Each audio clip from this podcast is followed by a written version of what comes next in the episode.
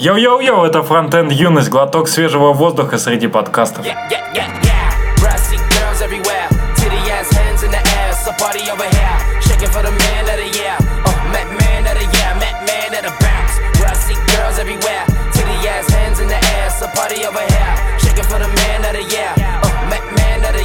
man of the. Oh, bounce. Oh. Home of the party in the trees. Sunny let land of the G's. Please let a nigga breathe. Down for the breeze. Burnt lips, got a blunt full of weed. Peace, love, enemies. Nigga, I ain't come for the beef. You ain't know she came for the speed. Got fight for the cheeks. Nigga, I'm the life for the beat. Fuck that, this shit gotta eat. Всем привет. И у нас сегодня в гостях Алексей Федоров, владелец, организатор. Да, владелец, организатор, основатель JUG Ru Group. Все так. Делаем разные конференции для программистов и сочувствующих. Посмотрели мы тут где-то больше года назад у нас был прошлый раз. А я в вот все пытался, ехал, думал, когда же мы с вами болтали, мне получилось, что прошлой осенью. Я Да, помню, да. был какой-то дождливая питерская погода, мы с вами ходили курить. Вот я. Записывались у нас, вы были у нас в гостях, теперь Да. вот я у вас в гостях. А это примерно в то же время было, мне А, кажется, окей. потому что а, как раз мы же на тачках начинали с Ромой кататься, и это было где-то сентябрь, мне кажется, месяц как раз. Ну да, Помнишь, ну, я тогда первый раз короче, покатил. год с Да. чем-то. А что, вы типа права получили или что?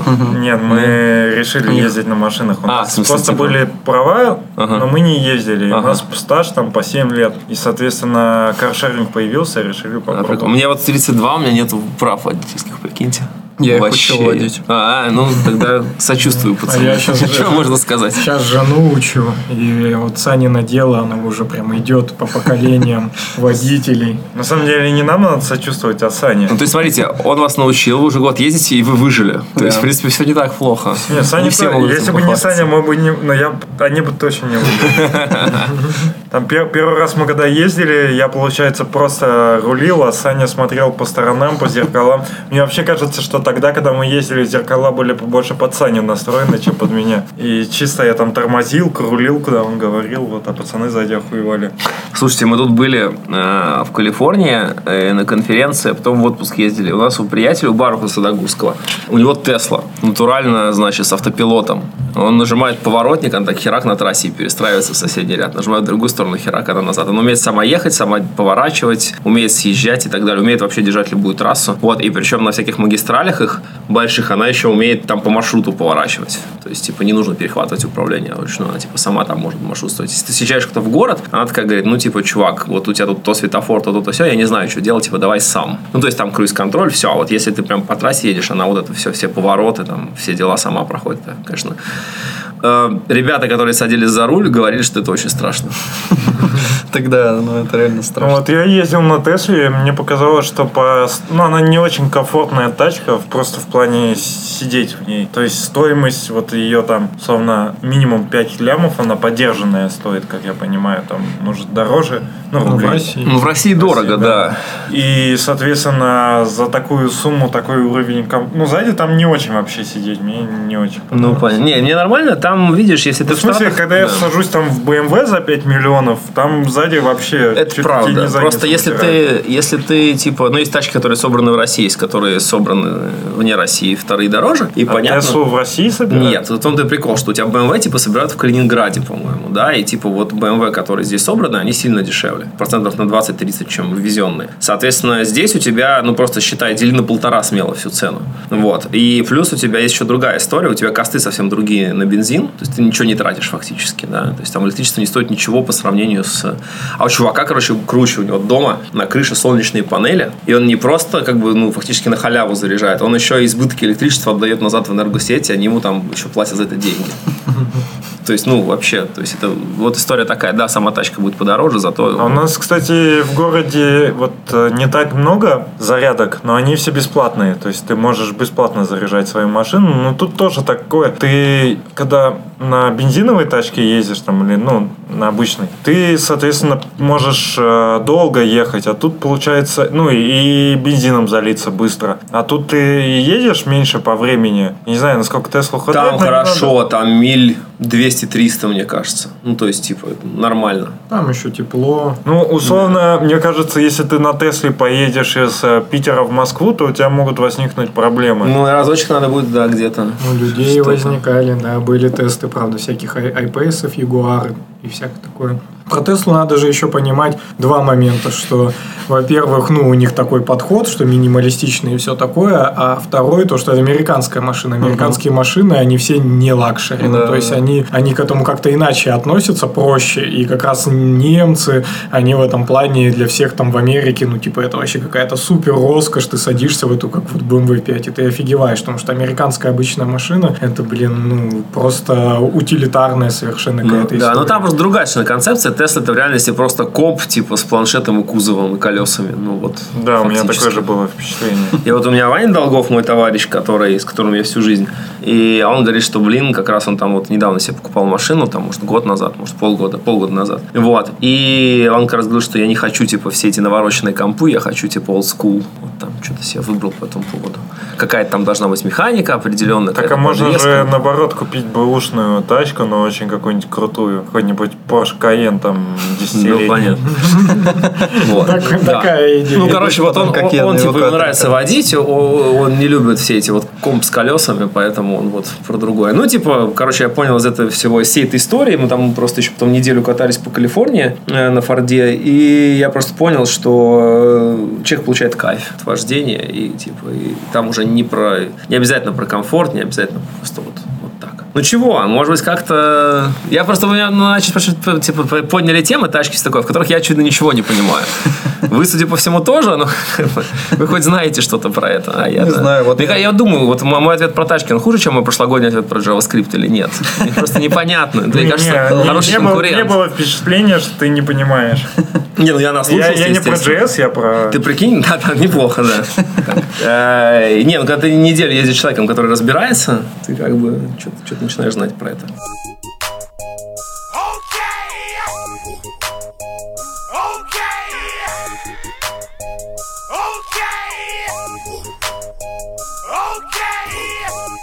Вот ты Это ретвитнул. тоже было не про JS. Я добавил, э, ты ретвитнул про ICPC. Ты там как-то в курсе или ты просто ретвитнул?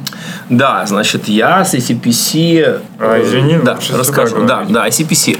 Значит, это международное соревнование по программированию командное среди студентов. Это самый известный, наверное, вообще контест по программированию. Это вот тот самый контест, где выигрывает то ЛИТМО, то СПБГУ, а последние два года выигрывал МГУ. И я еще, будучи школьником и студентом, всем этим сам занимался, без каких-то там особых успехов. У меня были какие-то дипломчики, но это все был такой городской уровень. Вот. Ни на какие там всероссийские международные я не отбирался в силу того, что умом не вышел. Но, тем не менее, некая любовь к этому всему осталась. И меня пару лет назад Рома Елизаров, это такой большой довольно человек в ACPC, и у нас там в мире Java, и в мире многопоточного программирования, а сейчас еще и один из а, лидеров разработки в Kotlin, в JetBrains. Значит, он меня позвал просто в гости к ним на финал. Финал тогда проходил в Китае, это был апрель 2018 года. Вот. И я подумал, что вот чуваки очень интересно вообще делают какое-то мероприятие, что-то по программированию, и, конечно, поехать посмотреть на все это, поучиться опыту, было бы интересно. Вот. Ну и у меня был определенный опыт и интерес еще поработать с командой Life, которая занимается онлайн-трансляциями, потому что мы тоже довольно много этим занимаемся, в это вкладываемся. И как раз Рома, он руководит в том числе командой Life. И, э, вы знаете, Life, который через V с восклицательным знаком. То есть, вот как раз всякие трансляции. Вот. Значит, и, в общем, было интересно, как у ребят все по процессам устроено, по оборудованию. Я им что-то даже пытался помогать, но у них в Китае все работало неплохо, и поэтому я там скучал. И где-то на второй час трансляции, а трансляция это такая штука, она идет 5 часов, 5 часов идет соревнование, 5 часов идет трансляция, и потом еще 2 часа награждения. Я просто пошел от нечего делать, комментировать русскую трансляцию вторым комментатором. Ну и как-то все, и у нас понеслось, у нас получился хороший эфир очень, прям по динамике, по всему все, все, очень получилось, и в этом году финал был в порту, меня тоже позвали, я уже ехал и понимая, что я, скорее всего, буду что-то комментировать, но у нас первые два часа там были технические проблемы, и вот там я реально что-то помогал их решать. И потом три часа оставшиеся и награждение уже тоже комментировал. Я вам скажу, что комментировать 5 часов что-то, это такое. Вы смотрите Формула-1, у вас прикольная инфографика, у вас там, там всякие Райконины, там, не знаю, Алонсо, э, там, кто там, всякие Ферстаппины, Феттели, все друг друга обгоняют, что-то куча, как бы все понятно, а тут какие-то сидят, короче, 200 ботанов, решают задачи, 5 часов, сука, это, это как бы очень скучно, и поэтому, чтобы это было круто и интересно и здорово, надо очень интересно к этому подходить, надо, во-первых, знать кучу всего, где у вас должны быть специалисты по, ну, знаю, что происходит, кто лидеры, кто команды, кто их тренирует, как они готовились, как они выступали, у кого какой рейтинг на код Forces там и так далее. И у нас такой человек был. И, соответственно, второе, что нужно, э, это все это показывать, кто кого обгоняет, кто за кого болеет, там, кто что знает про кого. То есть история про то, что, типа, что сейчас происходит. То есть вы посмотрите, как ведется Формула-1, она ведется по таким же критериям. То есть дается куча инсайдерской информации, дается оперативные данные о том, что происходит, куча инфографики. И, собственно, здесь ребята очень, ну, кажется, мне на Формула-1 это основная вещь, на которую они смотрят, потому что тоже можно всегда вытащить, кто чем занимается, у кого что на мониторах, кто какую задачу сдает, какие ошибки отваливаются, какой алгоритм там правильно, неправильно они пишут. Вот. А я как раз такое связующее звено. То есть я еще недостаточно хорошо в этом понимаю, наверное, никогда уже не буду, чтобы совсем уж с ними на их птичьем языке разговаривать. Типа здесь надо было писать такую-то оптимизацию, да, типа. А люди сидят там с той стороны YouTube и такие, типа, what the fuck вообще? Что, что эти люди сказали только что? Вот. И все-таки что-то знаю немножко, и умею какой-то опыт работы с массовой аудиторией, поэтому было очень прикольно. Я когда первый раз туда пришел, э, знаете, как это, э, я, по-моему, уже рассказывал, эта история про мультик «Мадагаскар», где звери сказали, что мы сделаем, типа, цирк без людей. Вот. То есть у нас тоже было все наоборот. Обычно гость приходит в студию, ведущий ему задает вопрос, тот отвечает всем интересно. Тут было наоборот. Я пришел, я, ну, типа, очень плохо про все это знаю, я начал ведущему задавать вопросы, которые шарят. И у нас получилась как раз вывернутая история, но очень, очень прикольно получилось. Вот. И в этом году мы стали партнером, э, вот уже буквально не, пару месяцев назад, я про это расскажу. Это эксклюзив, никто еще не знает. отлично. Мы стали партнером э, финала, полуфи- ну, полуфинальных соревнований. Это он же полуфинал мирового чемпионата. Это тоже в районе, там, по-моему, 100 с чем-то команд э, в регионе Северная Евразия. Значит, всего этих полуфиналов их, на самом деле, штук 12. То есть, ну, и по регионам проходит. Там Северная Америка, Южная Америка, в Азии несколько, у нас там в Европе несколько. Вот у нас называется Северная Евразия. Это, по сути, СНГ, по-моему, плюс Балтия. Я сейчас могу ошибаться. Украина в отдельном регионе по понятным причинам политическим. Вот. И, в общем, это такое большое соревнование будет, кажется, в там несколько дней, конец ноября, начало декабря. Четыре площадки у них, одна из них самая большая, это Питер. Вот, и мы в этом году выступаем партнером, мы помогаем ребятам с организационной частью, помогаем им там со спонсорами, потому что у нас есть большая спонсорская база, и мы у наших спонсоров там вежливо поинтересовались, не хочет ли кто, ну, кто-нибудь, значит, пообщаться вот с, со студентами. Кто-кто даже откликнулся, то есть, ну вот, своими силами пытаемся им помогать. Ну вот посмотрим, что из этого получится. Мне кажется, что это очень круто, у нас народ вообще очень любит и всем этим интересуется, и мне очень приятно, что как минимум двое наших спонсоров помогут соревнованиям в этом году. Вот я знаю точно, что уже вызвался Deutsche Bank, вот, и они прям там хороший пакет купили. И вроде как еще сейчас две компании вот в финальной стадии. Очень круто. То есть прямо очень приятно помогать ребятам, потому что там, конечно, все делается волонтерским трудом, а там, не знаю, купить футболок, докупить роутеров для сети или еще что-нибудь, ну, им нужны деньги для всего для этого. Так что офигенно. Ну, правда, круто. Так а что там с Котлином? С Котлином. Значит, компания JetBrains уже два года как спонсирует это соревнование э, в таком в глобальном режиме. Там вообще предыстория следующая. Э, очень долго, 20 лет, у, по сути, ну, организации, которая все это делает, по называется она ICPC Foundation. Я сейчас могу по названиям немножко путать. IBM был титульным спонсором, по сути, генеральным спонсором, который платил за все. Но контракт был на 20 лет, и за 20 лет соревнования из маленького местечкового такого чемпионатика превратились во всемирные соревнования с огромными бюджетами. И IBM смотрел, как росли нули, значит, в счетах, которые, они, которые им выставляет ACPC. И через 20 лет не стали продавать контракты. Стал вопрос, ну, продлевать. И стал вопрос о том, что нужны новые спонсоры. И поскольку тот же Рома Елизаров, он очень плотно, значит, работает, ну, работает сейчас в JetBrains над Kotlin, и вообще он участвовал там определенным образом в создании Kotlin, он там сам, далеко не самый последний человек. Там некоторые вещи в Kotlin, с Nullability, например, это вообще его идея фактически. Он еще на уровне там, когда у них, они только думали про дизайн языка, вот у них собирались в Питере тусовки, и вот Рома там участвовал там всем. И э, еще компания Devespers, где он совладелец э, и долгое время был техническим директором до ухода в JetBrains. Э, значит, вот они тоже там, я так понимаю, в разной степени вкладывались, и у JetBrains, понятно, есть очень простой интерес, им нужно продвигать Kotlin.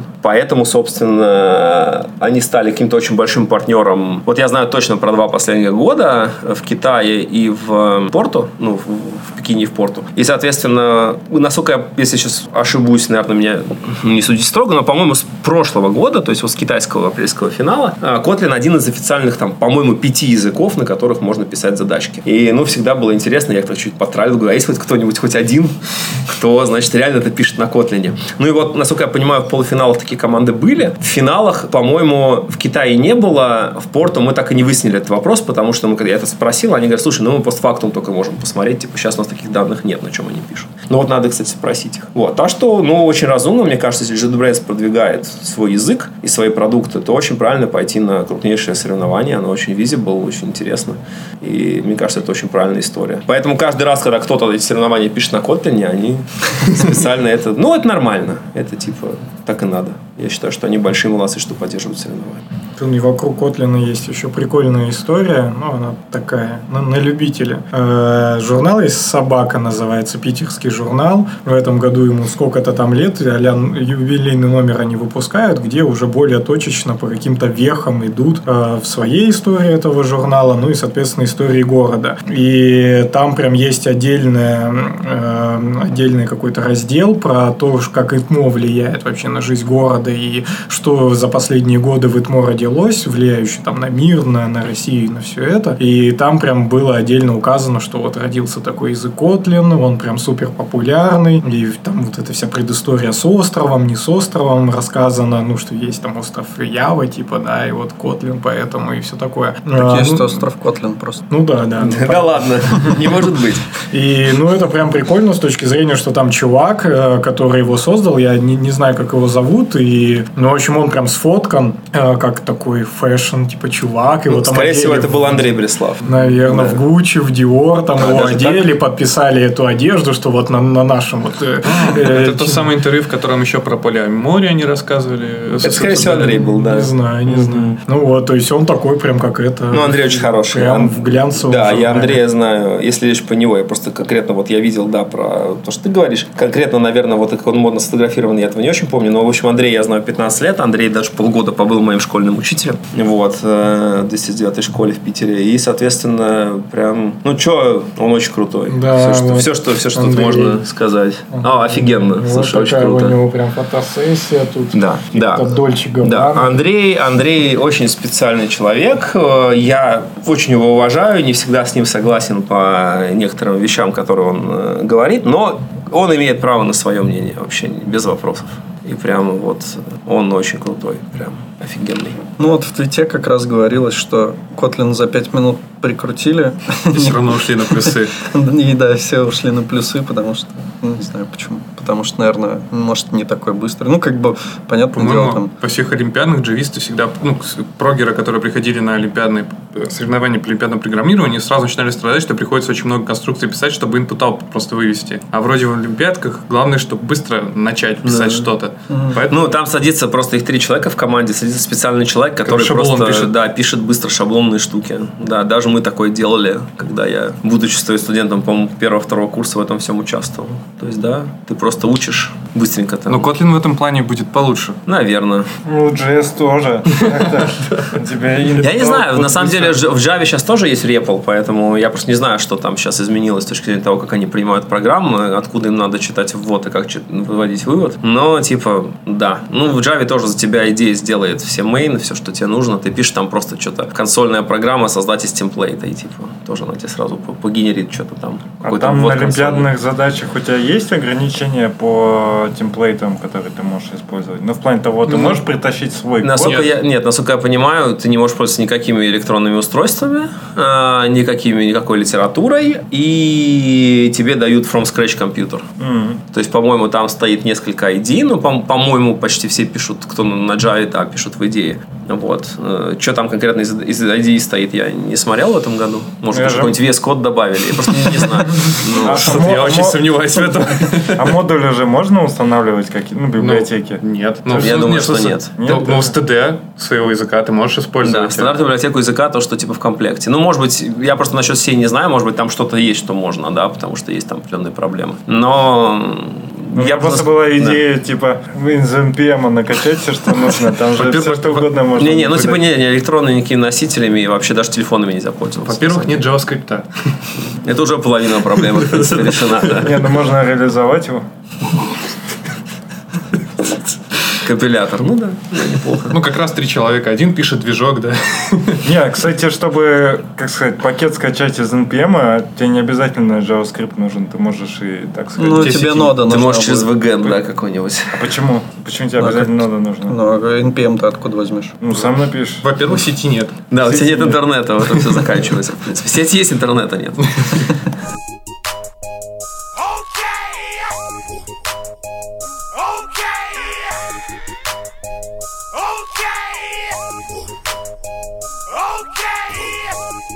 Можем вот потереть за... Кто, кто читал? Кто до- добавил вообще? Так, Александр сейчас. наверняка.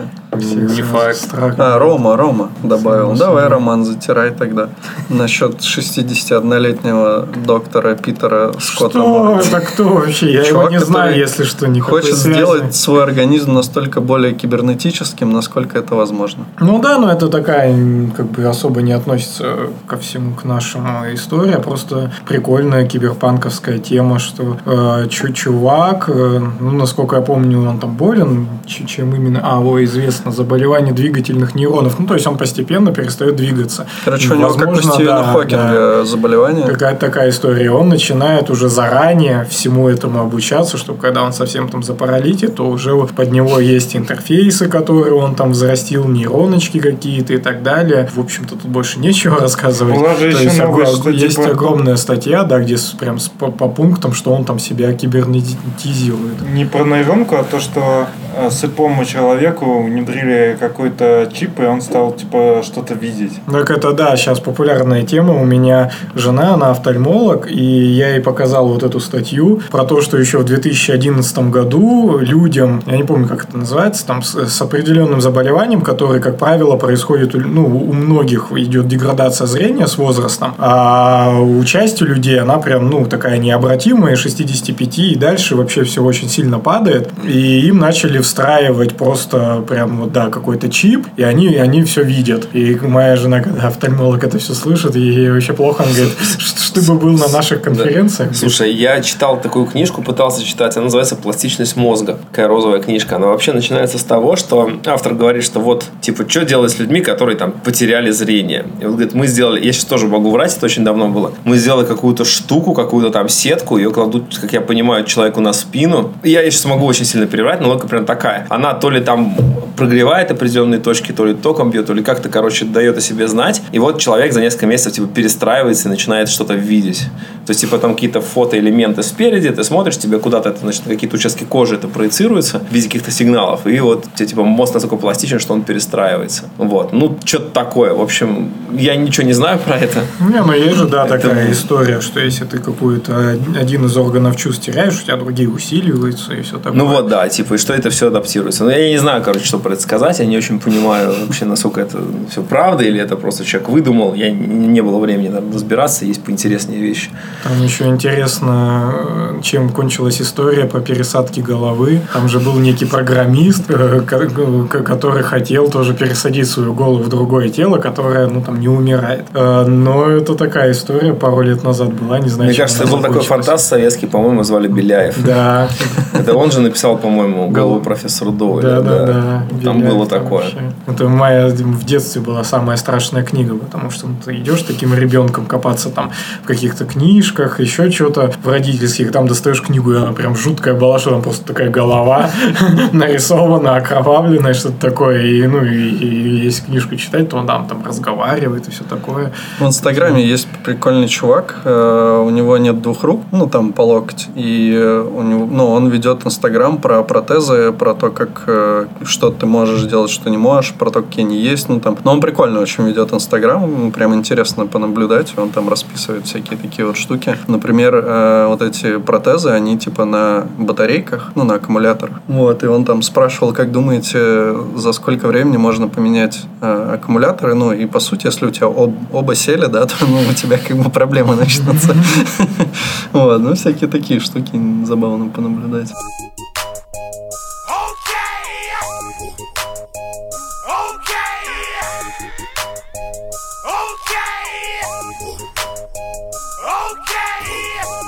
Вот, кстати, мы подошли, э, мы заговорили там про всякие научные штуки. У вас же была конфа Гидра, да, Ага. по-моему. Можешь про нее рассказать? Потому что, ну, мы как-то, я не знаю, почему-то доклады мы никакие не смотрели, и как-то инфы про нее было, мне кажется, не так много. Мы как-то, мне кажется, вообще постфактум про нее уже узнали, или там прям перед началом как-то. Что там вообще было, и как она прошла? Да, значит, расскажу историю. Э, тоже история очень сильно связана с ИТМО и ИТМОшной тусовкой. Вот, есть такой человек Петр Кузнецов, насколько я понимаю, он выпускник ИТМО. Насколько я понимаю, вот это вот знаменитый парфеновской кафедры, сейчас могу путать тоже, я там как-то профайл его не смотрел, там тут детали не помню. А, но факт в том, что он э, довольно известный ученый в области там многопоточного программирования, и он на базе ИТМО делал такую школу научно-нулевой связи в этом всем мире. И первый раз в 2017 году в ИТМО он сделал школу про многопоточность. Приехало довольно, количество, довольно большое количество уважаемых людей. Из этой области приехали, например, авторы самого, наверное, знаменитого учебника по конкуренции, который называется The Art of Multiprocessor Programming. И, значит, Морис Херлих и Ниршавит. Это такие очень крупные прям ученые мировые. И к тому же авторы реально самые клевые, наверное, книжки про все про это. И, значит, и меня эта тема интересовала очень сильно. Я, собственно, профессионально, это, наверное, моя по- последняя большая область интересов. И я решил, что, ну, во-первых, хочу попасть на эту школу. Во-вторых, э, еще подумали мы тоже, чем мы можем помочь. И мы им там организовали, э, ну, оплатили работу подрядчика, которые сделали там всю видеосъемку. У нас своих мощностей тогда не было, мы только учились это все делать. Вот. Но были партнеры хорошие наши, которые нам помогли. То есть мы как спонсоры, по сути, поучаствовали. Тогда я Петру предложил, слушай, Петр, а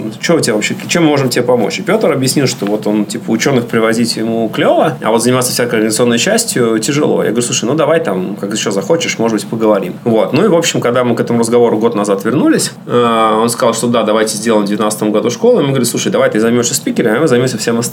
Значит, ну вот мы организовали эту школу, она называлась SPPDC, SPCDC. Это, по сути, я сейчас, что, чтобы не брать аббревиатуру, ну, типа школа по распределенным вычислениям. Вот. И в этот раз она была не, по- не только про многопоточным, э, но и по там, параллельным программам, а еще и по, по распределенным. Даже распределенный было фокусом в этом году. Разница в том, что, условно говоря, многопоточная программа это про то, как загрузить все ядра ваших серверов там, или ноутбуков. А распределенная про то, как, типа, что делать, если у вас кластер, сколько у вас машин, там всякие вопросы отказоустойчивости, надежности, кап теоремы и вот все, все, все вокруг этого. И мы подумали, что, слушайте, у нас... ну, и мы сразу поняли, что школа – это дикий геморрой и куча денег, да, потому что все это всякие арендовать, там, всех привести, увезти, кому-то еще всякие бизнес-классы. И подумали, что давайте мы попробуем это купить и прикрутить к этому рядом коммерческую конференцию. Собственно, так появилась Гидра. Вот, и мы поняли, что после того, как это придумали, поняли, что вообще, на самом деле, сама по себе еще очень прикольная идея, потому что про это э, нету ничего. Мне кажется, ну вот мы с Олегом Буниным чуть-чуть про это говорили, что может быть это чем-то похоже на холод. Вот, он так посматривает на это как на такую, ну, конкурента, не конкурента, но что-то в этом духе. Я думаю, что, наверное, из того, что у нас есть, может быть, действительно холод больше всего похож, наверное, э, в России, но, конечно, конфа совсем про другое, да, то есть холод это просто типа, как, что мне делать, если у меня там вот то лапы ломит, то хвост отваливается, вот, а тут это такая более, наверное, теоретическая конференция, и с- у- очень много было, там больше половины докладов были теоретические, было очень много интересных э, ребят, приехал тот же самый, например, э, снова Морис Херлихе, который там большой светило в многопоточности, у него, там у них есть на- награды, всякие интересные премии Декстра, премии Тьюринга, вот приехал лауреат премии Тьюринга, который придумал вообще там Paxos, это такой алгоритм э, согласования, там, алгоритм как консенсуса, если говорить более, более строгим языком. Приехал там Мартин Клепман, который там автор там самого популярного учебника по распределенным системам сейчас. Вот. В общем, очень такие крутые ребята. Было очень много людей. Э, Это конференция, вот я как бы коротко сказать, где наши спикеры сидят как слушатели с открытым ртом. То есть вот это такой уровень. То есть прям очень много ребят хороших приехало отовсюду. Приехали из Швейцарии ребята, из Москвы приехали ребята, там из Беларуси приехали ребята, прям вот кто у нас выступает. Питерских, конечно, было очень много, да. И вот все, кто мог, в общем, пришел. Вот люди, которые пишут, не, да, приходили даже люди, которые пишут компиляторы. Были разработчики виртуальной машины Java, был разработчик виртуальной машины PHP. То есть прямо, ну, топовые абсолютно ребята были на конфе. И это и на, на школе. Да, да, да, в качестве слушателей. Вот, и мы сейчас думаем, что мы хотим в следующем году делать, как мы хотим переформатировать. Мне кажется, то есть вот мы, и- из того, что мы делали за последние годы, это, наверное, штука меня больше всего зацепила, потому что я прям очень эту тему люблю все. Крутое движение, да, на самом деле, в такое, в необычную сторону. Это Ну, эксперимент, это просто как бы, давай так, такой очень дорогой, может быть, немножко шальной эксперимент, но мне вот прям эта тема очень заходит. Прям я ее очень люблю. Вот я люблю именно конкуренции, мне эта тема нравится. А вот у нас распределенные вещи очень просто популярны сейчас в индустрии. Мне кажется, что... А в принципе там часто общее. Но это, мне кажется, это хорошая штука. Вот будем... Сейчас думаем, что с ней дальше делать. Да, у нас не так, мне кажется, много конференций, где приезжают, ну, такие вот прям научные деятели. Очень мало. Очень мало. То есть есть люди, которые имеют какое-то отношение к науке, предположим, они где-то преподают у них какая-то степень. Но, как правило, они рассказывают промышленные какие-то вещи про реальную жизнь, про реальное программирование. А тут именно ну, там всякие алгоритмы. Там чувак рассказывал, например, Майкл Скотт, а, который там гуру не блокирующей синхронизации, он рассказывал прямо, прямо по-моему, на конференции историю, что вот там вышла Java 5, там вышли определенные там примитивы, синх... ну, как бы, механизмы для синхронизации, которые в определенных сценариях очень медленно работали. И вот к нему пришел Дакли, который все это делал, и говорит, слушай, типа, вот у меня тут проблема в Java 5, типа, все медленно, в таких давай что-то делать. И вот он там, как я понял, со своим аспирантом они придумали штуку, которая там в 10 раз некоторые сценарии разогнала. И вот прям, то есть это просто человек вот рассказал, как мы типа из Java 5, Java 6 переделывали прям кусок, и это какой-то профессор, он из Штатов, прям, ну как бы, все срослось. То есть тот случай, когда прям прикольно пришли чуваки из академии, прям живую промышленную там виртуальную машину и там э, STD Lib просто джавовский затюнили. Офигенно. То есть Java 5 говно, да? Ну как говно, то есть люди сделали там большое, э, большую работу, они просто сделали, по сути, большую библиотеку работы с concurrency. И понятно, что, ну, все было далеко не идеально, когда люди взяли это. Скорее, как альфа-версия там или... Не-не-не, там все абсолютно продакшн качество, просто реально были сценарии, в которых это все не очень здорово работало. Ну вот, и потом, естественно, когда это все начало всплывать у клиентов потихонечку, это все учинили. Вот. Это абсолютно нормальная история. У тебя не бывает такого, что сразу все работает хорошо. Все-таки есть даты, есть релизы. Если мы будем все вылизывать, это будет до бесконечности. Так что там все как раз очень круто. Не, это прям классная, классная история. Назывался, по-моему, Dual Data Structures история. Ну вот, в общем, прямо... Вообще Майкл Скотт, конечно, есть он стал лучшим спикером и и лучшим спикером школы. И еще на Гидре был Дима Вьюков, который рассказывал, по-моему, про гору Тины. Я сейчас боюсь соврать. Вот я не очень помню. Но тоже чувак приехал и на английском сказал доклад, который тоже там всех разорвал абсолютно в хлам. Вот, и это, конечно, очень-очень здорово. Ты сказал про то, как загрузить все ядра на ноутбуке, ну, на компьютере. У тебя нет проблемы с этим, да? Нет, я недавно увидел, что у меня, короче, Gmail загрузил мой CPU на 700%. Как так вышло? Я не знаю. Мне пришлось его убить. Ну, 700% в смысле. Ну, понятно, да, все ядра. Да. Ну, да. Так что, короче, вот надо продолжать, надо продолжать, потому что тема клевая, конечно. Мне пришла такая идея, правда, она противоречит э, Здравому смыслу. ну, той идее, которую ты закладываешь в конференцию, но я подумал, что, представляешь, можно привозить этих, ну, этих спикеров, но делать э, маленькое помещение на 100 человек Так. и билеты в формате аукциона делать. Аукционы. Ну, аукционы это, это прямо тяжелая история, будем честны. Вот, так Не, ну если ты говоришь о том, что у вас как раз... Хотя не всегда люди, которые признаны в сообществе, они могут быть при деньгах. Это же тоже... Да, или есть люди при деньгах, которые не признаны в сообществе. Поэтому всё. И Не, я имею в виду, что условно чувак, который разрабатывает ядро какого-то там серьезного языка программирования, он не всегда богатый. Да. Не, ну вот, допустим, Лесли Лампорт, вот придумал он механизм вот этот пакса синхронизации. Он какой-то профессор, у него там премия Дейкста, премия Тьюринга. А он супер уважаемый человек, но но он, наверное, не очень богат, я так думаю. Все-таки он университетский профессор. Это не какие-то миллионы долларов. Явно эти премии. Все вообще не уверены, есть ли у них денежный эквивалент, или им просто доску такую дают, типа, вы молодец. Есть, конечно, всегда искушение что-то такое странное сделать и, не знаю, денег заработать. Ну, как-то... Но мне кажется, Почему не нет? в этом Да. направлении. Ну, что, ты хо- хочешь унизить людей или что? То есть, в чем... Они просто интересно, ну, аукцион, это же интересно, ставки там. Ну, то есть... Ставки на спорт, 1xbet. А, неплохо. Реклама. Вы- ты все-таки надеешься, что они вам заплатят, да? Это так не работает, чувак. В другую сторону работает. Эм, Нет, ну не знаю, мне не кажется, это, это, это, типа, прикольная идея. Ну, вот, я что Да, про теорию могу вам потом много интересного за кадром рассказать. Вот, у меня есть один знакомый, который занимается натурально следующей штукой. К нему приходит большой клиент и говорит, нам вот эти ребята должны очень много денег и не возвращают. Ну, мы понимаем, что и таких ребят много, кто нам должен денег. Предположим, какие-нибудь бандиты, да, или какой-нибудь банк, или кто-то. И он говорит, ну, типа, нам бы какую-нибудь такую систему организовать, в которой они бы нам все-таки что-нибудь вернули. И вот там начинается история про то, как нужно вести диалог с таким контрагентом, чтобы он вернул тебе как можно больше денег. И это натурально, этим занимается, типа, очень там крупный специалист, прямо научный. Вот. Вот, типа, он говорит, у меня вот ты-ты-ты, вот, я вот так вот, типа, деньги зарабатываю. Ты такой, ну, окей. Можно их подсаживать, знаешь, на всякие на казино, там, на ставки, чтобы они тебе... 1xbet, 1xbet, чуваки.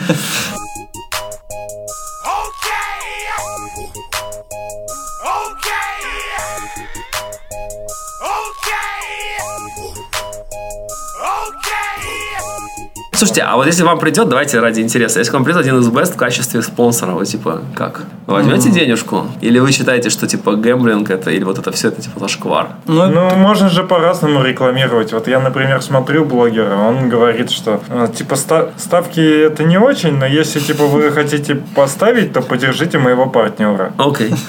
Ну, то есть, не, ну тут вообще, мне кажется, ну, не очень зашкварно. Ну, как бы... не, конечно, это зашкварно, но просто как это преподавать, э, ну, как это преподать. То есть ты, Ну да. конечно, если мы будем говорить, бля, я с детства ставлю на и у меня все, что я достиг, это говорит, вот «Мо- моя мать ставит, мой кот ставит на 1xbet. Вы что вообще все, да? Ну, Ну, причем многие блогеры, они этим злоупотребляют. Тот же Академик про машины или даже Вилсаком, у них интеграции такие, что он там что-то рассказывает, потом такой, да, и вот, блин, я забыл, меня же там в игре типа ждут, и начинает там, я играю в какую-то да, чушь. Ну, то есть это нереально. Это уже типа не злоупотреблять. Это уже называется, знаешь, это есть такое слово зло, злоупотреблятствовать. Да, вот да, это да. вот уже ближе туда. Ну окей. Вот это зашкварненько, но при Да. этом от них же, я не знаю, не отворачиваются, все равно. Ну, они просто смотрят. купили всех блогеров, и мне кажется, скоро дело Ну, дойдет до подкастов. мне- Чуваки, скоро будут подкасты. Ну, у нас пока вообще нет Рома-то вообще про другое говорит.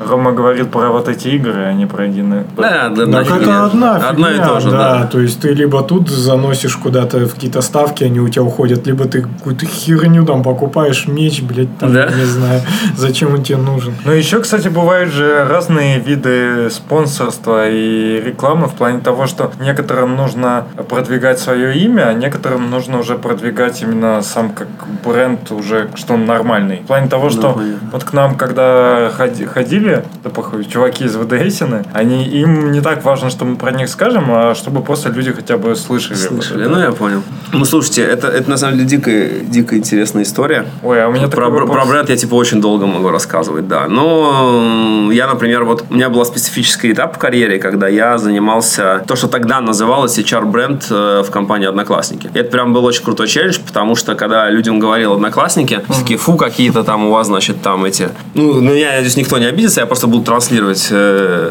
значит, что говорить, типа, а у вас какие-то там, значит, хачики, разведенки, вот прям такими словами, типа, все это фу-фу-фу, значит, там сидят мои И бабушки всякие там. периферии. С периферии, да. Ну и на самом деле все, конечно, смешалось в Доме Облонских, потому что мы знаем, что, ну, действительно, есть там такой тезис, что типа ВК в Питере, Facebook в Москве, значит, одноклассники в регионах, но на самом деле понятно, что все там, все ездят везде, сейчас там в Питере и Москве огромное количество людей, которые приехали из других там регионов и стран, вот, а они как бы вот где-то там начинали пользоваться одноклассниками там много лет назад, они же, все у них там вся социальная сеть, их все контакты, так что сейчас это все настолько перемешалось страшно, что уже там сам черт ногу сломит, вот, но это прям было очень круто, потому что вот что-то попытаться сделать с таким вот технологическим брендом, который типа программисты там многие очень не любили, да, типа не в жизни, и сделать из него штуку, в которой прям многие хотят пойти работать, это прям было прикольно. Я вот в этом немножко поучаствовал и прям очень крутой эксперимент. Вот эта история, когда у тебя уже есть известность, но она тебе скорее мешает, чем помогает. Там типа пять лет ушло на где-то на то, чтобы эту ситуацию в корне преломить. Это, ну, это прям это очень Ну, я не знаю, штука. потому что у меня вот нет одноклассников. А тебе не надо, тебе нафига. Это, ну, это нужно тем, у кого, то есть именно конкретно социальные сети, если у тебя там есть просто контакты твои социальные, то ты идешь туда. То есть социальные сети, вообще социальные сервисы, они по этому принципу выбираются. Какой мессенджер вы используете? Телеграм все, да? Потому что у вас, скорее всего, там э, слово Viber помнят уже люди, Но которые там... Ну, Обычно из- это все идет от круга общения. Конечно, да. То Вот, есть- собственно, твой социальный граф, где он, туда и ты. Это нормально. У тебя там просто нету никого, тебе там не с кем общаться, поэтому тебе, тебе туда и не надо, соответственно. У меня как раз было такое, ну, если не углубляться, что брату надо было связаться с, э, братом его жены, а он живет вообще в другом регионе, ну, в России. И получается, чтобы связаться, был единственный способ это завести одноклассники. И вот он так... Да, да, да. Не, ну это все нормально. Это нормально. То же самое, я вот WhatsApp никогда не пользовался, а потом, когда вот тебе надо с человеком связаться, говорит, пиши в WhatsApp. У него нет ничего, кроме WhatsApp. Да, это, это, это типа это нормальный кейс. А ты как бы, ну, не можешь этому человеку сказать, там, Телеграм установи. Он «А- а зачем? Он, он тебя просто спросит, what the fuck, типа, как это сделать? Нет, это же тоже Да. сложный момент. Вот мы с тобой общаемся, ты пользуешься WhatsApp, а я пользуюсь Телеграмом. И кому что устанавливать? Мне Телеграм или тебе WhatsApp? Тот, кому нужнее, тот Ну, установит. на- да. ну, или у кого яйца Это, больше. да, не, так бренд работает на самом деле. К разговору о том, кто кому за что платит. То есть просто платит тот, кому нужнее. Ну вот и все. Это, это общее правило вот, Ну вот э, таких Viber интеграций. знает, кто им пользуется. Ну, вообще, вроде взрослые люди. Сейчас Вайбер такой думает порекламироваться в подкасте, нет такой крестик. Нет, ну это же упоминание тоже же.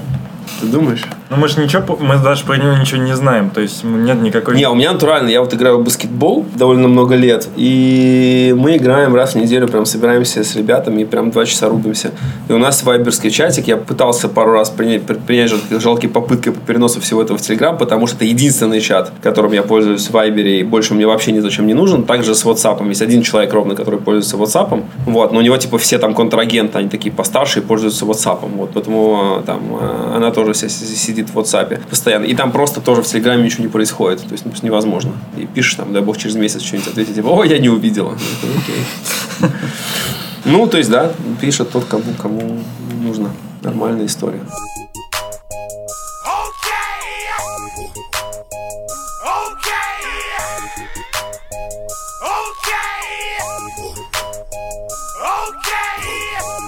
Мы про спонсорство тут заговорили. А Вы же проспонсировали конференцию недавно тут. Ну, Какой метап? Это Метап. интересная новость. Там а чем про что идет речь? Питер Джесс, да, по-моему? или- А, Питер Джесс, да, конечно, да. Да, да, да, да. Как вообще так произошло? Ну, мы сидели просто с Мишей Полубояриновым. Я спросил, как дела? Он говорит, ну, все более-менее нормально, но вот по деньгам не хватает. Я говорю, ну, давайте как-нибудь мы вам что-нибудь поможем. Я говорю, давайте мы там все оборудование, например, оплатим. Сколько денег? Он там сказал, сколько денег. Мы говорим, «Пф, держи, все.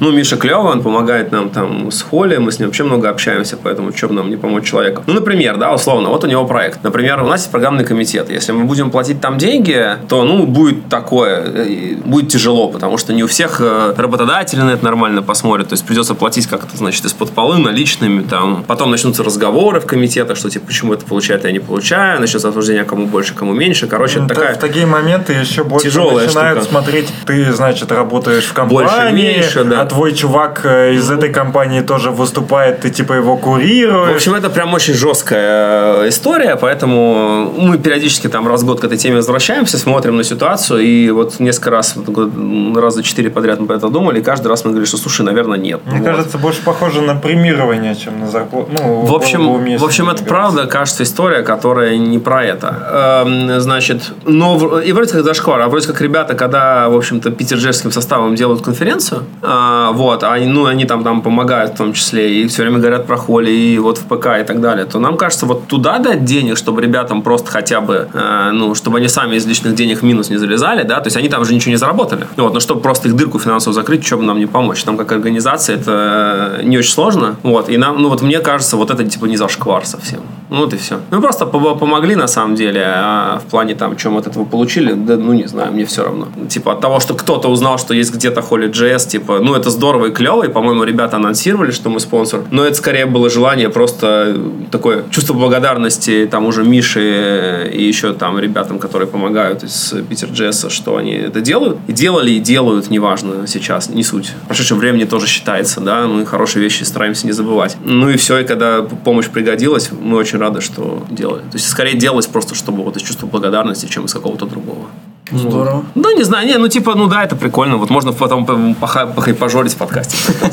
Мы просто все уже какой год, второй год хотим сделать метап, но если что, может придем к вам Давайте, у вас конечно, такое желание. Более того, у нас есть теперь собственное помещение для метапов. И э, такой не очень большой, человек на 60. Вот. Но я думаю, что у вас в Яндексе поинтереснее тут, наверное, можно сделать. Но, типа, если что, какие проблемы, приходите к нам. Человек 50-60 у нас точно легко влезет. Окей, у нас просто были как бы некоторые, ну, как сказать, не требования, требования, а, У нас а ошибка, идеи. ошибка новичка. Мы хотим слишком много сразу.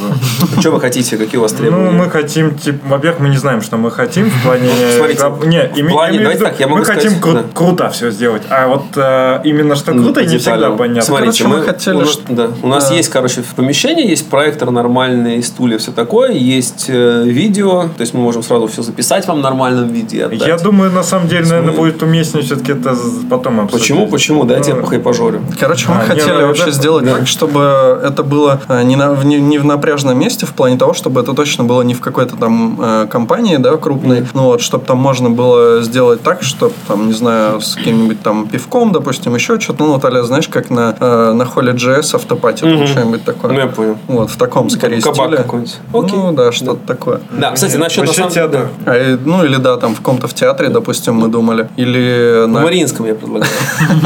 Ну, вот, ну, если нормальная тема, да. Я боюсь, там ничто Давай, не поможет. давай уже по- полностью там все, все ставки. да. Да, да, all bets.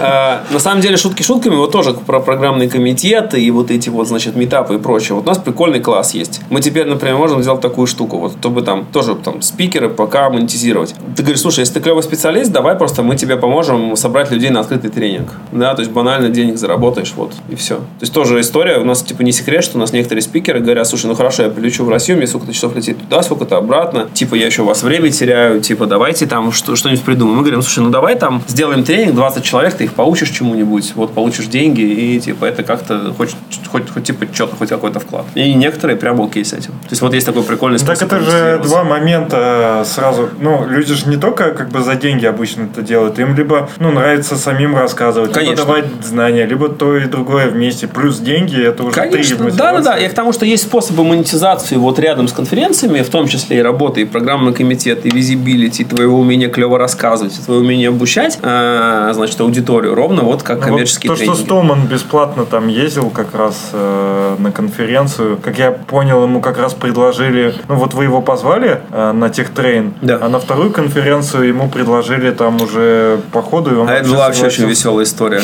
Вот, про то, как Столман оказался на House Constructions.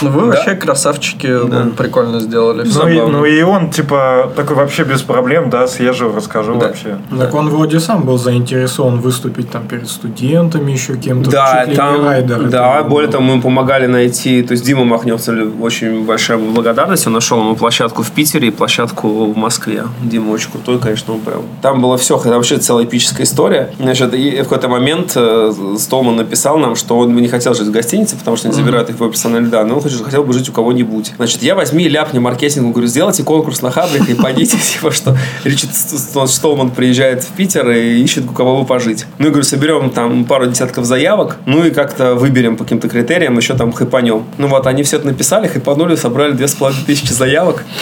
Вот, выбрали какого-то чувака, у него там все клево. Значит, э, не очень смешной момент, что чувак не очень клево говорил по-английски. Вот как бы это вот такие фейлы организатора. Ну, что, бывает прикольно. То есть ты такой думаешь, ну, хайпанем там что-то как бы на халяву. А там тебе две с половиной тысячи заявок. Такой. А ты, ты потом такой э, пи- звонишь ему, говоришь, Столман, типа, уже все, может быть, ты хочешь там другого? Вот у нас там, я не знаю, Климов зайдет? Не, ну вообще, короче, ну просто, может быть, не все слушатели знают, там история была такая, что по запросу вот этот Chaos Construction, да, вы, ну, типа, вы скупили рекламу для Holy Jazz или как-то так? Да, сейчас скажу. Да, там была история, что в один день в Питере проходило два мероприятия, это Техтрейн и House Constructions. И так вышло, что мы делали рекламу, и действительно реклама по запросу типа House Constructions с первой ссылкой вводился Техтрейн. Я очень грубо сейчас говорю, я примерно не помню. Ну вот мы это в Фейсбуке увидели, обсудили внутри себя, рекламу убрали, извинились, вроде все нормально. Вот, но не- некоторая часть э, House Construction нас серьезно обиделась. Вот, потом, э, когда был вот этот вот метап в, это была Linux User группа э, питерская, то кто-то из ребят просто, кто делал это, это логично, в принципе, он был одним из каких-то активных участников комьюнити House Construction, его позвал туда. Ну вот, Столман согласился, ну чем будем говорить, нет, Ричард, типа, не езжай, ну это же ну, какая-то херня, он св- свободный человек, в общем-то, пусть едет куда угодно, мы наоборот сказали, да, давай мы тебя там заберем, что, куда, во сколько, все. Ну а что тут, что тут сделаешь? Ну, еще а House Construction приятно, они мне потом какой-то даже дали какую-то статуэтку, как я победитель. ну, типа. Ну а что, нам несложно помочь, у ребят тоже там все финансами не очень здорово. Вы еще организовали там трансфер вроде. Ну, конечно, да, и трансфер, там вообще, конечно, полная дичь с этим. Ну, там, там много. Потом сейчас через месяц или даже поменьше после этого со Столманом произошел известный скандал, после которого он, собственно, вынужден был покинуть э, ряд мест, где он, типа, числился, и в том числе, как я понимаю, чуть ли не Free Software Foundation, который он же организовал, потому что там была очень долгая история, связанная с э, харасментом, определенным скандалом. Там, там можете почитать, я просто не хочу, это уже 300 тысяч раз все перемывали. То есть, возможно, мы были одними из последних людей, у которых Столман выступает, потому что, кажется, он стал нерукопожатным в некоторых комьюнити. Ну, в общем, прямо Для вас все очень сложно. важно, да, теперь? То есть, вот условно вы Я не знаю. Я думаю, что скорее нет. Ну и Но- плюс у нас общество в России, оно все равно не, так, ну, не такое, как в Европе в этом плане. Да. То есть те, кто уважали Столмана, даже если, допустим, у него э, какая-то доказанная, ну какой доказанный харасмент, вот откровенный, все равно люди, скорее всего, будут к нему нормально относиться. Есть на эту тему старый советский анекдот, что значит, профессор читает очень долго лекцию про Чайковского, полчаса читает, час, полтора часа в конце, значит, вопросы какой-то студент не держит, говорит, а правда, что Чайковский был гомосексуалистом? Старый профессор чуть покраснел, так поправил очки, говорит, это правда, молодой человек, но любим мы его не за это. Я предлагаю сделать маленькую паузу, перекурить и продолжить. Давай.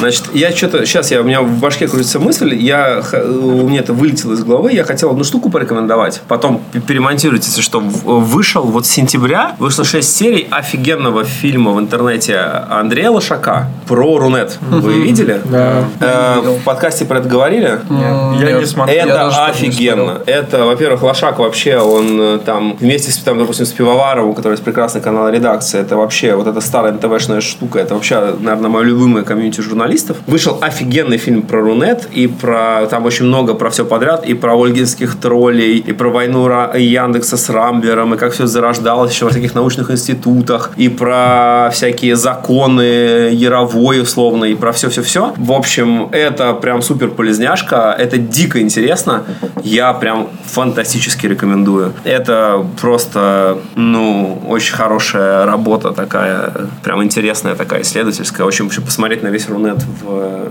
таком исторической перспективе, сколько там, 25 лет, прям офигенно. Мне у Шака еще нравился фильм, он ехал, по-моему, из Питера в Москву и снимал или что-то такое. Не, вообще Лошак, конечно, очень крутой. То есть, Мне прям- в, цел- в целом нравится и новое время, там, где, ну, Да, да, просто да, по да, России да. ездят, какие-то города заходят, общаются с жителями, ну, какую-то проблему там Да. поднимают, но когда такие, как сказать, ну, с простыми людьми общаются, рассказывают вообще, как жи- живет Ну, страна. Не, было очень интересно, Интересно. потому что там, допустим, очень прикольно рассказана история э, Mail.ru, ВКонтакте, Одноклассниках. Вот вспоминаю про Одноклассники, про то, что как покупалось, и там есть интервью с кучей людей, по-моему, и с Попковым, и с Милнером, который там был э, значит, инвесторами, и с ребятами, которые предложили Дурову, собственно, делать э, в России социальную сеть, похожую там на там, Facebook или там что-то такое, то есть, которые были, собственно, его инвесторами. Ну, в общем, это прям э, фантастически интересно, потому что у нас есть такой некоторый миф и культ вокруг Дурова. И, и, в общем, конечно, другими глазами на все на это посмотреть прямо очень интересно. Прям, ну, то есть, вот сведения, которые я, информация, которая у меня есть, там, в том числе со стороны одноклассников и так далее, да, то, то что я знал, то, к чему был допущен, она прям вот очень бьется хорошо с, с тем, что там в фильме рассказано, поэтому прям я очень-очень рекомендую, может быть, наши вот слушатели вообще на какие-то вещи посмотрят совершенно другими глазами. Надо посмотреть. Вот Саня смотрел. Это не один. Я тоже смотрел. Не, прям я парни- не весь смотрел, но я несколько Э, серий это... смотрел. Я, их 6 серий всего, они такие по 37 минут. Вот, то есть буквально, типа, история за 2 часа рассказана. И прямо это очень круто. Ну, там чувствуется, как меняется настроение от серии к серии, что вначале рассказывается про безудержные веселье и свободу интернета, и насколько заканчивается последними сериями, когда там начинает Да? закручиваться. Да, суды, посадки за репосты и прочее, да? Ну, вот такая реальность. А потом просто смещается в Даркнет. Да. Я, слушай, я про Darknet еще не видел. Это, видимо, какая-то седьмая серия, может, она только вышла. Вот, я видел первые шесть. Вот я про Darknet не На помню. самом деле, ничего. вот я не знаю, про этот момент в фильме гова- говорили или нет, но была же эта известная история, когда чувак э, Тор раздавал у себя. Ну, Не, про это, про это я не видел. То есть, вот, С- может быть, слышал, это нет? Последний. Нет, историю я знаю, конечно. когда чувака да, посадили Что за то, что то, он удил, да, выходной. Да, да, да, за то, что он, типа, на границе находится. Да, ну вот, историю я А знаю. это, в принципе, про то же, просто это немного гиковская тема, поэтому это прошло мимо большинства людей. Ну, это не вызвало у них сопереживания, потому что многие, ну, большинство так не делает.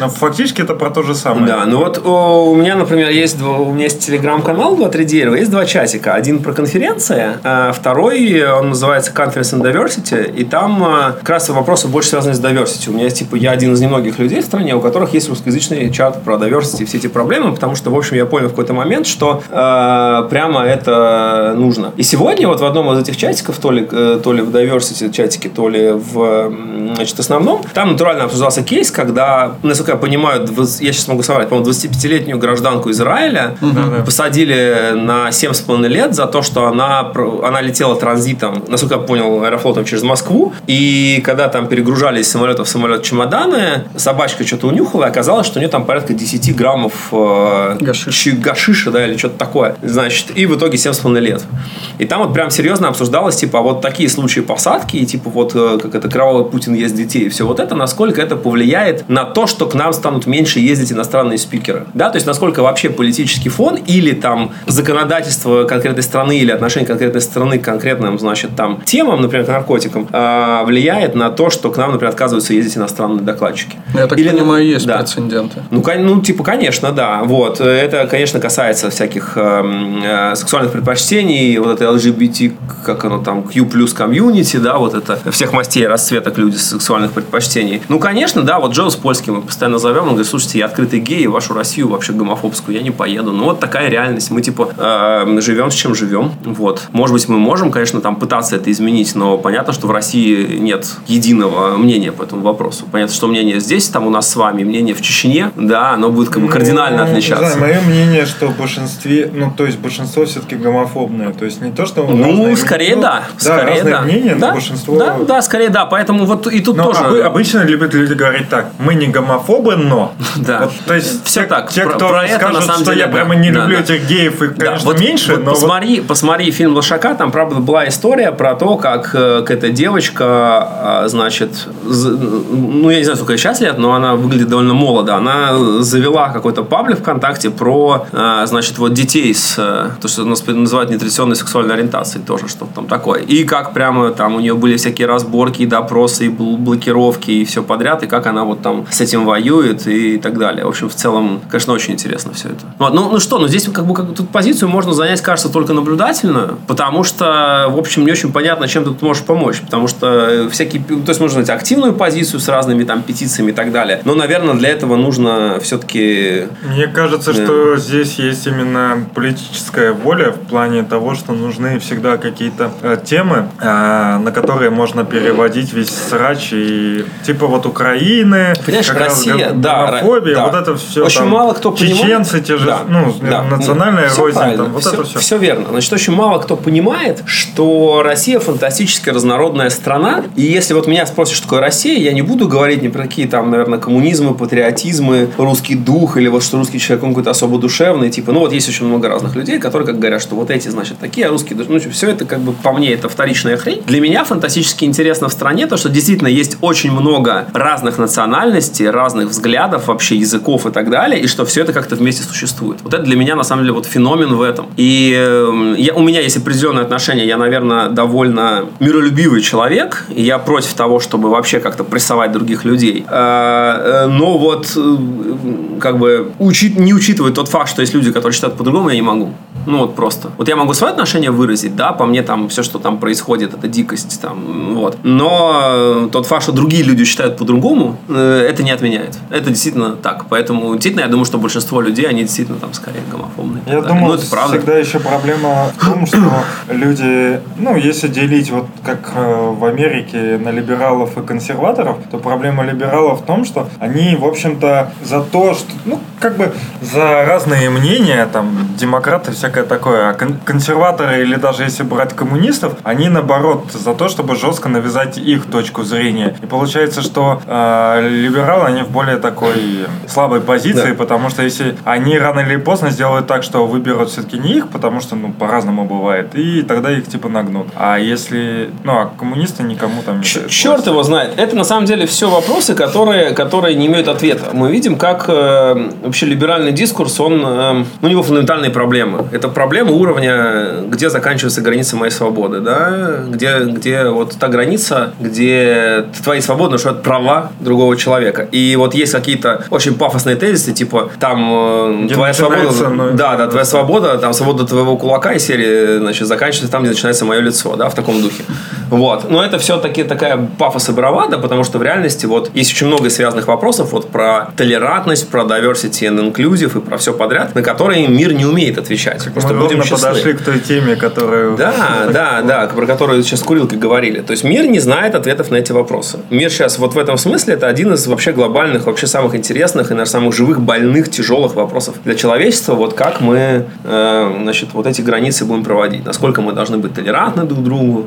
Да, условная история про то, что вот очень много людей, которые рассказывают, вот там во Франции запретили там появляться в публичных местах там в хиджабах. Ну вот, ну вот очень грубо я сейчас могу перепутать и страну, и название одежды и так далее, но вот Было у них есть история про то, что есть большие этнические религиозные группы, у которых есть определенные правила, они либо туристы, либо мигранты, и что им с этим делать, да? Вот никто не понимает. То есть э, по, по любому поводу это вызывает дикий я бахер с, по друг- всего с мира. другой стороны стал думать о том, что все равно в демократических странах максимум вот необъективного какого-то... Ну, нам, наверное, не, не нравится то, что мы, вот если говорить об- с тобой обсуждали, что те же diversity, Мгм. те там обвинения, мету, они могут быть э, необоснованные, человеку приходится самому оправдываться. И, Да, да, да. и- То есть проблема, фундаментальная проблема этого дискурса в том, что не существует оправдательной позиции. То есть если тебя обвинили, неважно по поводу или без повода, единственный как-то работающий инструмент, который хоть как-то снижает потери, это типа дико извиниться, сказать, что я больше так не буду, признать вину, посыпать голову пеплом и так далее. и нам То это есть- не нравится с точки зрения того, что это, ну, нечестно. Да. Мне не нравится, что нет механизмов защиты. Мне не нравится, что юридические вещи и так далее не работают. Не работает презумпция невиновности. э, Вот это мне не нравится. С э, более авторитарными режимами, тут в Америке ты встречаешь просто моральное давление, Конечно, давление общества конечно. всякое такое, Да. а в авторитарном обществе тебя просто посадят нахер и все. То есть э, у нас тоже есть э, ученые, которые там сажают по всяким глупым обвинениям, Всё так. и их именно сажают. Шпионаж, То есть да, да, да, да, да, там Та- типа там их измена родине. в основном, а здесь, а у нас просто сажают. Поэтому, Ну, ну, если выбирать из двух зол, мне, мне кажется, что все-таки, конечно, моральное давление общества это тоже, как бы может человек вообще кукуха поехать. Ну, хотя бы его не посадят. Ну да, но он может уехать Да, из да. Америки в Россию. Не, все так. Ну, то есть, ну, здесь есть вот много Представляешь, вот. Кевин Спейси, если бы такой позвонил бы Путину, сказал, чувак, это, у меня проблемы, выскажи мне. А у вас в России что-то фильмы кассы не собирают. А вас- Давайте-ка решим вопрос. Ну да, но он бы приехал бы, был бы как Депардье, Путин бы сказал, типа, ну вот в Америке ущемляют, вот нормальный чувак, на него как раз поклеп необосновательный, необоснованный. Да, защитим. Вот, да, защитим, все, вообще бы жил бы, радовался. Я не удивлюсь, если что-нибудь такое и будет. Ну, типа, они же все там все политические весты набирают. Не знаю, слушай, э, короче, те- тема тяжелая, политика штука тяжелая, и там очень много где нет ответов. Diversity, inclusive тема тоже очень тяжелая. У меня, собственно, чатик, основное, что я пытаюсь сделать, я пытаюсь услышать как можно больше позиций по этому вопросу. Я вижу явно, что нет консенсуса. Это вот, вот есть вопросы, да, по которым нету консенсуса э, у общества. Но это дол- долгая работа, но ты не Ну, можешь... долгая, ну, да. Ну, Если люди гом- гомофобы, ты ничего не можешь с этим сделать. А и с другой стороны, получается, ну, то, что, Ну, то же самое, что ты такой, говорил, что что, ты есть не- 100 да, человек, да, да. из них а, один говорит, что у вас там на конференции, ваша конференция гомофобная, а всем остальным просто пофигу. Да. С одной стороны, получается, что в интернете поднимается резонанс, все это Да. обсуждают из одного человека, а с другой стороны, а нахрена вам под него подстраиваться, если всех все устраивает, и, в общем-то, вы сами не за... Ну, еще морально у вас нет никакого грызения совести, потому что вы знаете, что вы-то не гомофобные там и не сексисты, а просто, ну, так вот получилось. Ну, то есть, понимаешь, то есть, давай так, вот мы тоже говорили о том, что э, если ты публичный человек, будь готов к тому, что тебя будут, э, значит, возить за все.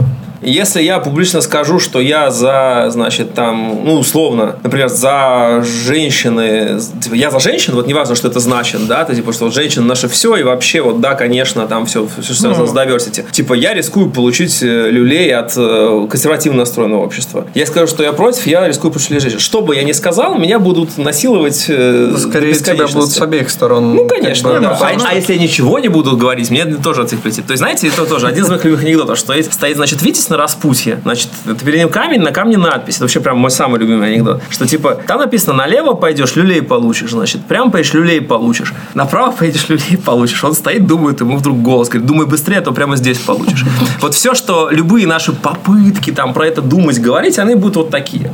Мы просто живем как бы со сознанием, что мы всегда получим. И все. И типа, и вот мы на себя этот риск берем, да. Ну это, ну, это, опять же, про публичных людей, потому что... Да. Мы, кстати, это в полной мере не выхватили, потому что у нас все-таки подкаст не такой популярный. Ну, вас сейчас обвинят, что вы все белые мужчины среднего возраста, у вас сексистские шутки, вообще вы мерзкие, отвратительные, но Ну, типа... у нас как-то получилось, что... с- Да. ну, опять же у нас... э, Почему, очень- скажем, у нас пять мужчин сидит, и ни одной женщины, например? В прошлый Ну, раз типа- была одна женщина. Ну, все равно. Почему одна? Почему одна, да. То есть, это, это и невозможно, как бы. Это, это просто, ну, как бы, сразу можно... ну, Не, у нас просто сам формат немного такой утрированный, и он Ну, сразу отсекает э, тех людей, которых не интере- Да. ну, неинтересно. То есть мы же не говорим о том, что мы подкаст для всех, что там всем понравится, Да. что мы э, жутко толерантные, ни над кем не шутим. Э, мы себя изначально позиционируем так, что в принципе нам предъявлять какие-то претензии странно, потому что мы говорим, что мы такие странные персонажи, нам все похуй. Ну, да. Ну, в реальности, понимаешь, это Но соответствует просто истине. это да, мы да, можем да. как подкаст сделать. Да. Ты как публичная личность, Ну. организатор конференции не можешь так делать, потому что Или могу. организатор Да. конференции, Да. которому на все насрать, да с тобой, ну, может сотрудничать тогда не будут там спонсоры и так далее. Это, да, ну то есть правда, что в этом есть риски, и э, я, конечно, э, как это, слушал тут некоторый подкаст, не буду показывать пальцем, с некоторыми членами некоторых программных комитетов, вот, которые как бы там говорили, что типа, ну в духе там прямым текстом, что в духе, вот я хочу слушать нормальные доклады, а не одно какое-то устройство там, чего там, какого-то движка у Сбербанка. Я подумал, что какие-то люди из Сбербанка послушали этот подкаст, как бы случайно, и показали бы пальцем, то мало бы там не показалось никому. Вот. Но, в общем, слава богу, там этого не произошло. Вот. Но, не, без шуток. То есть, вы понимаете, что мы внезапно, вот, э, знаете, чем мы сейчас занимаемся? Без шуток. Мы пишем документ, который называется «Информационная политика». И он про то, о чем наши сотрудники могут публично говорить, а о чем нет. А дальше вообще очень интересно. Представьте, что у вас есть не сотрудник, а у вас есть член программного комитета, который, ну, которому вы не платите денег, он не ваш сотрудник, у вас вообще на бумаге, кроме идеи, условно говоря, да и то не во всех случаях, ничего особо не связывает. Да, мы все-таки там, у нас есть некоторое количество идей, что мы стараемся все-таки некоторые темы не, не поднимать. Вот. Но в целом, э, значит, он берет, например, в Твиттере начинает э, нечто высказывать. А это нечто потом аффектит всю конференцию. Да? Вот как бы что мы должны делать? И кажется, что мы должны форсировать подписание членами программных комитетов определенных Да ладно, э, документов. комитет это еще как-то Спикер что-нибудь скажет, да. любой участник что-нибудь скажет публично, да, то есть там в трансляции. Не, это, это, в общем, это такая он все-таки сам купил билеты и пришел. А спикер, это вы его пригласили. Есть Ну да. разница. Ну, То те- вы пригласили да. того человека, который транслирует Да, а теперь тебе мнение. история. Вы, говорят, вы там не, не отслушали его доклад, не осмотрели, не увидели там, значит, голую женщину с сексизмом на слайде. А потом, как бы, у тебя такая история, что м, у него слайды, которые он показывал тебе,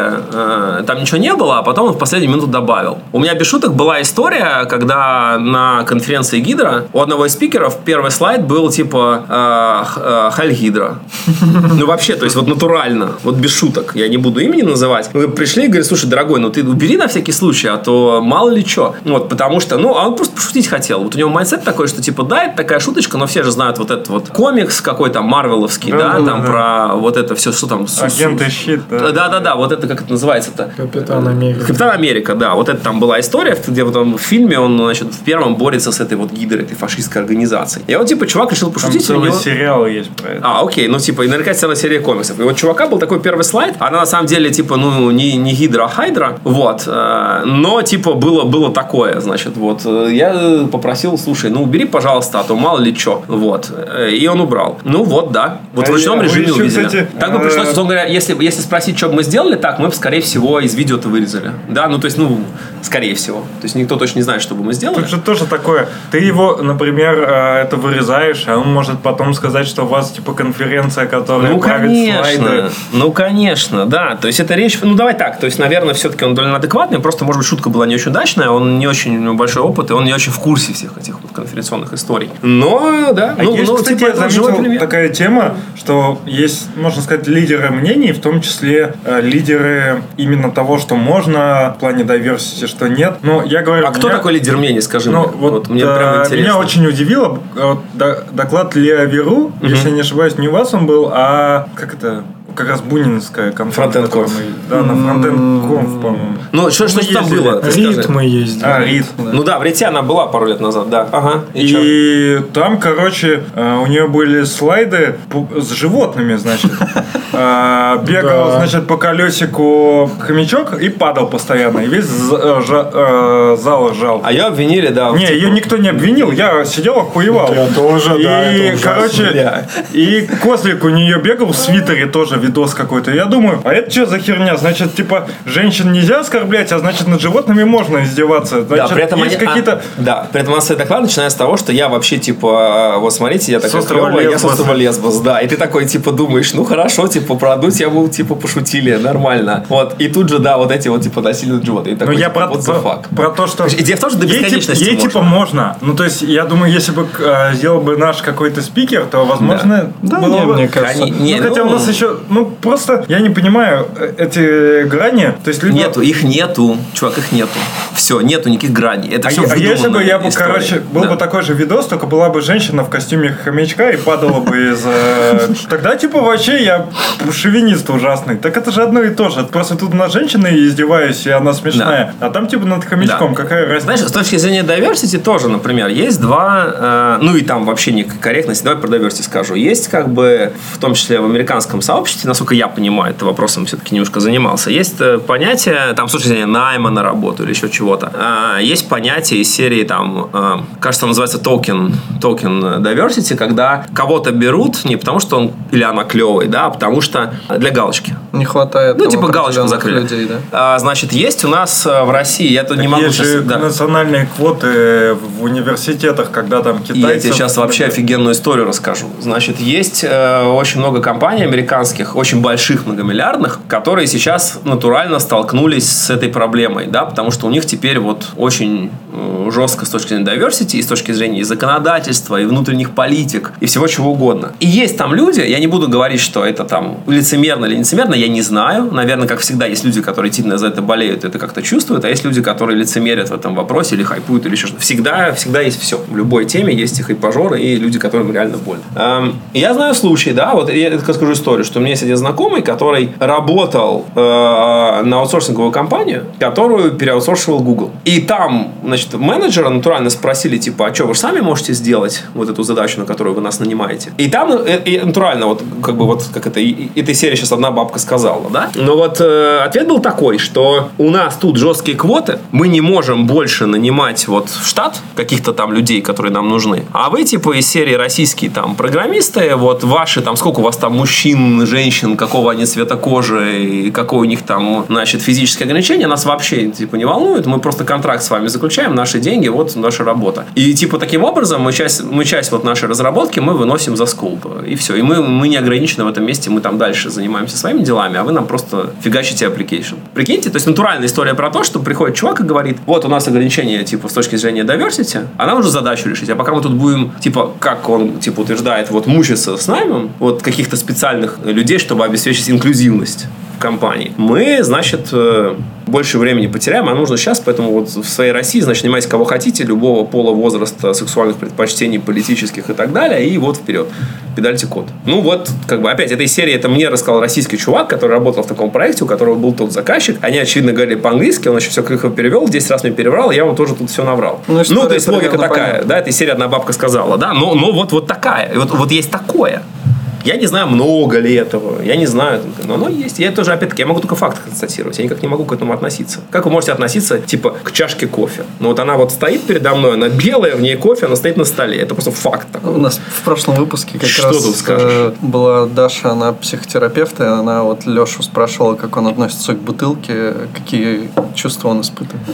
И когда докопалась ко мне, я говорю, «Да никаких она. Ну как никаких? Красивая, смотря, она тебе нравится, значит, понятно. положительно.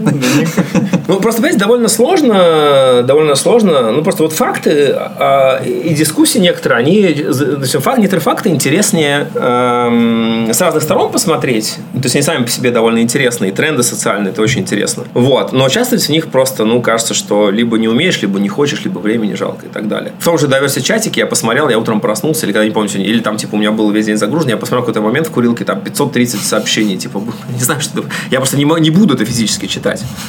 Ну, просто потому что я проскипал целый большой блок, ну и все, и нахер, я Ну, там просто умру. Просто мне кажется, тема уместна. Тоже немножко опять про политику. Я ребятам рассказывал, что там, где я сейчас живу, в Литейном муниципальном округе выбрали э, депутатов. Э, получается, выбрали там большинство от Яблока. И они и старые депутаты не хотят сдавать им... э, А это как? То есть так можно, да? ну, они повязаны с администрацией, А, ну, старые понятно. депутаты, они закрыли все кабинеты, никуда никого не пускают. Офигеть. Депутаты яблочники типа по закону пытаются там на улице провести заседание. Кошмар. Там ворвались в один какой-то кабинет, куча там проблем у них, они постоянно рассказывают, что как происходит. И один из депутатов яблочников, он ЛГБТ-активист, он поставил у себя на столе ЛГБТ-флажок. Догадайся, какую тему больше всего обсуждают. Ну, понятно. Ну, то есть, там реально их э, жмут эти чуваки. Они пытаются что-то Пос- сделать. Посмотри За- фильм, посмотри фильм вот этот Лошаковский, там прямо было про всяких ольгинских троллей, и вот ровно как это все делается. Прямо это вот оно. Прям Там классно. даже к этому депутату Да. пришли а, местные бабушки с а, каким-то вот бывшим депутатом и ну на встрече Да. с этим депутатом. Короче, говорили, ну ты что делаешь там, ну типа традиционных взглядов, в общем вот. Ну, понятно. были. Не, ну, нормально, нормально. То есть, все за все получают люлей. Ну, как бы, да, вот так, так и живем. Вот. Просто, ну, есть две позиции. Либо ты будешь пытаться как бы жить в страхе и избегать всех люлей, которых можешь э, избежать, э, либо ты, э, значит... эм, Я придумал провокационный да. вопрос Давай, пацанам. давай. Давайте на следующий выпуск на наш логотип ЛГБТ флаг повесим. Да, без проблем вообще. Но это не пропаганда.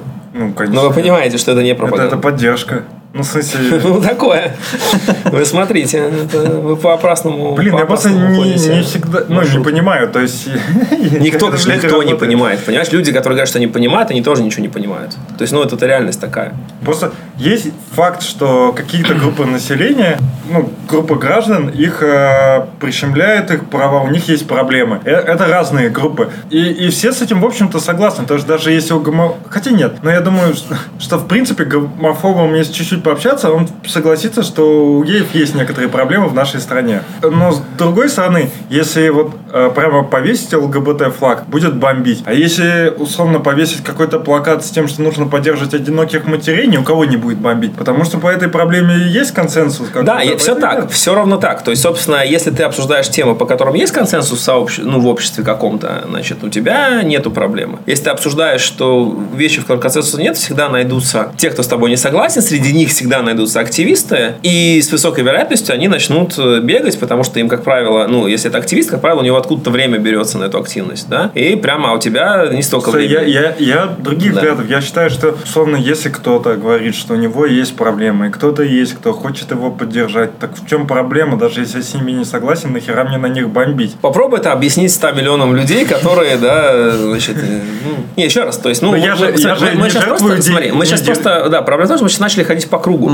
И с моим, э, с, с моим, собственно, diversity чатом происходит ровно то же самое. Там проходит неделя, какой-то новый человек приходит, значит, о, вас сейчас, сейчас я вам объясню, как надо это все делать, значит, снимает. Там есть уже люди, которые, значит, по одну сторону баррикад, по другую, по третью. Значит, они все это обсуждают, причем все мужики. Потом эта женщина говорит, вы вообще ничего не понимаете. И все, и как бы происходит этот день срача, все успокаиваются, значит, потом проходит неделя, еще один человек. И Вам как бы надо новой. блок-схему нарисовать. когда На блокчейн приход- надо сделать. Когда приходит Блок-схему. Какое-то ну, сообщение, оно сразу прогоняется через эту блок-схему, чтобы визуально было Чтобы тебе видно. сразу объяснили, что ты мудак, короче. Да, да, типа ты, ты мудак. Такой, да нет, он немного, но он прав в том-то и том-то. Сразу ответ, да нет, потому что... Ну, Ну, это без шуток. То есть, в какой-то момент можно просто как бы эти все диалоги, ну, как бы ну diversity машину. нейронку сразу Ну да. для холиваров. Че, погнали дальше. Погнали.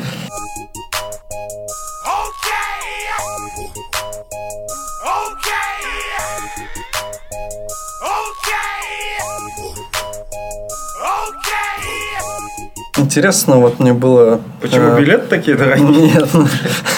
Э, Продолжение темы, которую вот мы там около года назад затрагивали. Э, Ты говорил, что компании, которые... Ну, есть компании, да, которые покупают билеты на Holy.js э, не как это положено, да, ну, билет для компании, который стоит дороже, а как билет, ну, обычный персональный, но при этом вы как бы понимаете, что сделано, ну, там, были такие случаи, когда там с почты HR, да, допустим, заказывали э, там Да. 5-10 билетов, Да. как бы, и понятно, что это, ну, явно от, компания пытается просто сэкономить. Да. И вот ты сказал тогда, что такую вещь, что вы будете как-то за этим следить, и, возможно, будете там в будущем что-то с этим делать. И вот интересно, изменилось ли что-то, Э, будете ли вы что-то предпринимать, стало ли, э, ну, как-то меньше или больше таких компаний, или как Ну, да, значит, процесс примерно такой. Если мы сомневаемся, мы не трогаем людей. Если у нас есть прямо намеки, что это так, что, например, на серии на один тот же mail покупается очень много билетов, как бы, и e-mail вообще никак не соответствует тому, кто покупает, а он какой-нибудь, типа, типа, не знаю, HR собака, там, не знаю, чашка кофе.ру, да, то и мы находим компанию, которая называется чашка кофе,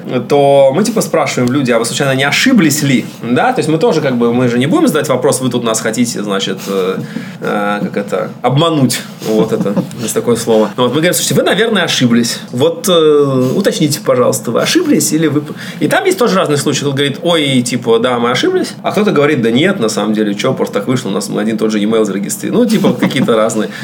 Понимаешь, ну, и практика показывает, что проще просто, значит, э, ну, дальше тратить время. Зачем я буду тратить время на каких-то людей, может, действительно не очень много денег. Ну, нафига. Ну, лучше на каких-то более важных, более важных, значит, вещах сосредоточимся, чем будем гоняться и ловить. Нет, вы должны нам заплатить. Ну, нафиг. Ну, на самом деле, я, честно, сталкивался с таким, что иногда логику HR очень сложно понять. Ну, и вообще людей, которые тратят деньги в компаниях. Я даже не говорю вот про билеты. Вообще, знаешь, людей, а в принципе, просто- иногда сложно понять. Ну, то есть э, люди могут э, экономить на спичках, а с Да. другой стороны билеты там на конференции или билеты на дорогу покупать в самый последний момент. Да. Э, не структурированный во многих это, это называется, подход. да, это называется зрелость бизнес-процессов. Когда бизнес-процесс зрелый, и это и есть у определенных э, наших больших компаний. Вот э, там у Deutsche Bank есть, да, целая процедура, по которой там посылается письмо, кто в чем хочет участвовать. Ты там, значит, откликаешься, ставишь галочки, есть квоты, вот, э, значит, сколько-то билетов там они купили на Джокер, предстоящий, допустим, я не знаю, 50 билетов. Они у них заканчиваются, они обсуждают, находят бюджеты, если находят, делают еще квоту, и говорят, ну, типа, там есть вейт-листы, и так далее. То есть, Сами целый процесс построенный. Как ты, куда ты, то есть, приходит письмо от специалиста по обучению, все заходят, кликают, заполняют, что, зачем, как, выделяются какие-то квоты, то есть, как, они какие-то пачки билетов покупают, докупают, не докупают, делают командировки и так далее. Есть компании, в которые, типа, ты приходишь к HR, говоришь, я хочу билет на конференцию, или там к, к- к боссу своему, он тебе говорит, типа, what the fuck вообще. То есть, не понимает вообще, о чем ты ему говоришь. Какой билет, какие конференции, командировки, там, куда-то за какие-то деньги, каким-то кэшом, что-то. Нужно еще КДПшников оформлять командировку, делать, значит, там это, выплачиваешь. Вы- Ну, нафиг тебя с той конференции, да? То есть, есть просто компании, которых этот процесс нет. Вот очень интересно, что внезапно Есть, у Сбербанка, который я сегодня упоминал, э, натурально, вот все думали, вот знаете эту историю, что был Сбертех, сейчас Сбертех стал меньше, много людей. И мы думали, что все плохо, потому что Сбертех был нашим довольно большим клиентом, и мы думали, что сейчас у них точно все поломается. У них действительно все на некоторое время, несколько месяцев поломалось, а сейчас они, кажется, если все пойдет нормально, снова станут один из топовых наших клиентов. То есть внезапно вот в Большом Сбере прямо как-то вот э, либо сами люди задумались, либо новые люди куда-то перешли, как-то вот принесли знания о том, как такие процессы должны быть устроены. И там сейчас все летит, летит. Я думаю, это частично связано с тем, что все-таки бренд у них немножко слабенький, и им нужно людей как-то нанимать. Скорее всего, они наняли вот тех лидов, и те выбрали какую-то стратегию по привлечению Это правда. Я просто к тому, что у тебя одно дело, ты элита, ты придумал стратегию привлечения, Ну, а и другое она дело, у тебя есть типа большой банк с корпоративными политиками, и как бы и ты там пытаешься распустить бизнес-процесс. Это вообще далеко не всегда заработает. Это просто трудно. Типа в наш, вот мы, я, я типа кучу процессов помогаю строить в нашей организации. И даже банально строить процесс, я не знаю, там найма на работу, например, выхода человека на работу, да, это кусочек процесса, где ему нужно дать компьютер, рабочее место, посадить, обучить, э, дать ему куратора, завести ему банковскую карточку, выдать ему карточку на всякие обеды, завести ему медицинскую страховку, пароли, доступы, группы, т.т. Это все огромная херня. Ее надо, ну, типа, прям делать-делать. Чтобы ноутбук вовремя у него был, да, там на складе, чтобы не было, что он вышел, типа, а компьютер еще три дня будет ехать. И прочее. То есть это прям такая большая херня. И даже такой процесс офигенно трудно выстраивать. А теперь представьте себе огромную корпоративную машину, где там может быть еще 55 согласований от безопасников, там, и черт знает что. Ну, такая реальность. Ну, да, мы просто про разные вещи. Я имел в виду, что в целом, ну, у нас прикольный э, IT-рынок, он конкурентный довольно. И компаниям, чтобы и между собой конкурировать в плане продуктов, и чтобы в плане найма людей конкурировать, им приходится реально развиваться. То есть тот, тот же Сбербанк, он там не стоит на месте, ему приходит, чтобы к нему люди просто приходили работать, ему приходится э, развиваться и как раз как-то угождать э, сотрудникам. А у нас как раз, э, ну, потенци- потенциальным Ну, понятно, кандидатам, да. кандидатам. И фишка в том, что у нас уже такой рынок, что мало кто готов идти прям за большие деньги. То есть людям в большинстве своем нужно еще что-то. Да всякие Минимум. люди, да. Ну, я имею в виду, что все равно по, по рынку большинство не только деньги требуются, но либо там бизнес-процессы какие-то.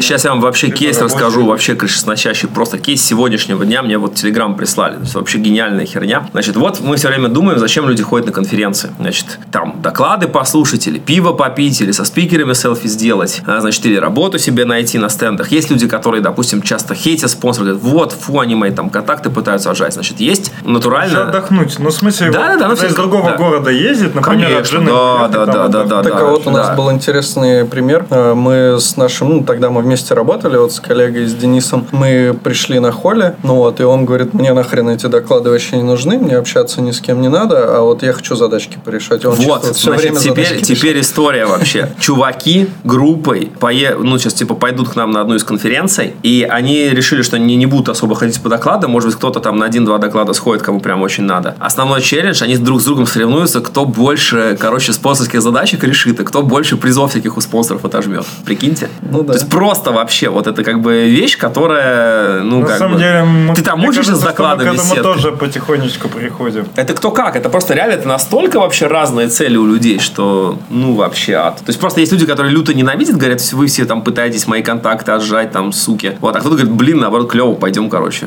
Но на самом деле тут есть момент именно в задачах. То есть э, задачи в целом развиваются, но конференция от конференции зависит. И бывает, ну, что они однотипные или уже какие-то Конечно. такие тупые. Ну, всякое бывает. Ну, мы же тоже как бы не первый раз. То есть мы там уже на 10-й условно конференции у нас уже уровень задачек повыше должен быть. То есть нам просто... Ну, опять же, когда там пишут, что выведет консоль, я пишу в консоли и пишу, что выведет консоль. И как Ну, бы такие понятно, задачи да. вообще не интересуют. Не прокатит, да. Не, все так. Творится просто поразительное разнообразие того, того кто зачем ходит, и я только радуюсь. Вот, ты же еще как раз хотел рассказать с профессиональной точки зрения, на какие доклады надо А, ходить. да, да, да, тут тоже в курилке тема, значит, на что надо идти. На Какие-то, вот вы смотрите, так, такой тоже вот эта м- минутка, человек, который очень много ездит по конференциям, или ездил в свое время, по крайней мере, да и сейчас езжу что-то. Э, Логика такая, если вы, у вас есть выбор, на что пойти, вы думаете, вот эта тема мне интересна, но я ничего не знаю про спикера. А вот тут есть спикер, про которого я что-то знаю. Я был на его докладах, он клевый, но тема как-то мне не очень в кассу. Значит, в этих случаях моя личная, вот моя личная личная рекомендация, многие со мной не согласятся, и слава богу. А, идите на второй случай, идите на человека, который в прошлый раз вам что-то клевое, интересное рассказал, потому что рассчитывать на то, что вот человек час будет рассказывать, и вам все, что он рассказывает, будет полезно, вам пригодится и так далее, ну, это утопия. Но если он или она в течение пары докладов, в течение там какие-то там часа, да, 60 минут идет доклад, хотя бы пару интересных мыслей расскажут и покажут там какие-то подходов, взглядов на какую-то проблему, которых вы до этого не знали, не видели, не думали про это, это уже офигенно. То есть, если у вас уже есть хороший опыт с этим спикером, я сейчас как, как про секс рассказываю, да, если у вас есть хороший опыт участвия, ну, слушания докладов этого спикера, но вам не очень заходит тема, идите туда. Все равно будет что-то такое, что вас зацепит. Ну да, но это, кстати, часто так и работает. Ну, то есть ты идешь, ну, если ты знаешь э, этого спикера и тебе нравится, как он там что-то рассказал, ты пойдешь Да. посмотреть. Да, это и типа, и, прикольно. я, и вот, собственно, есть вот мой тезис, что так надо делать. Еще одна интересная вещь, которую мы тоже, кстати, насчет вот э, докладов, темы спикеров и ожиданий пробуем. Я не знаю сейчас деталей, по-моему, на разных конференциях сделано по-разному, конкретно про Холли не знаю. Мы на Гидре провели очень прикольный эксперимент. Мы заранее выложили слайды. Не у всех получилось заранее отжать слайды, не у всех это была последняя версия, кто-то там потом еще доделывал, докладывал. Но у нас довольно много, там, существенно больше половины слайдов было выложено заранее. И иногда это работало так, как мы хотели, а именно люди там стоят, пьют кофе в перерыве или обедают и смотрят слайды. Вот они не знают, куда пойти.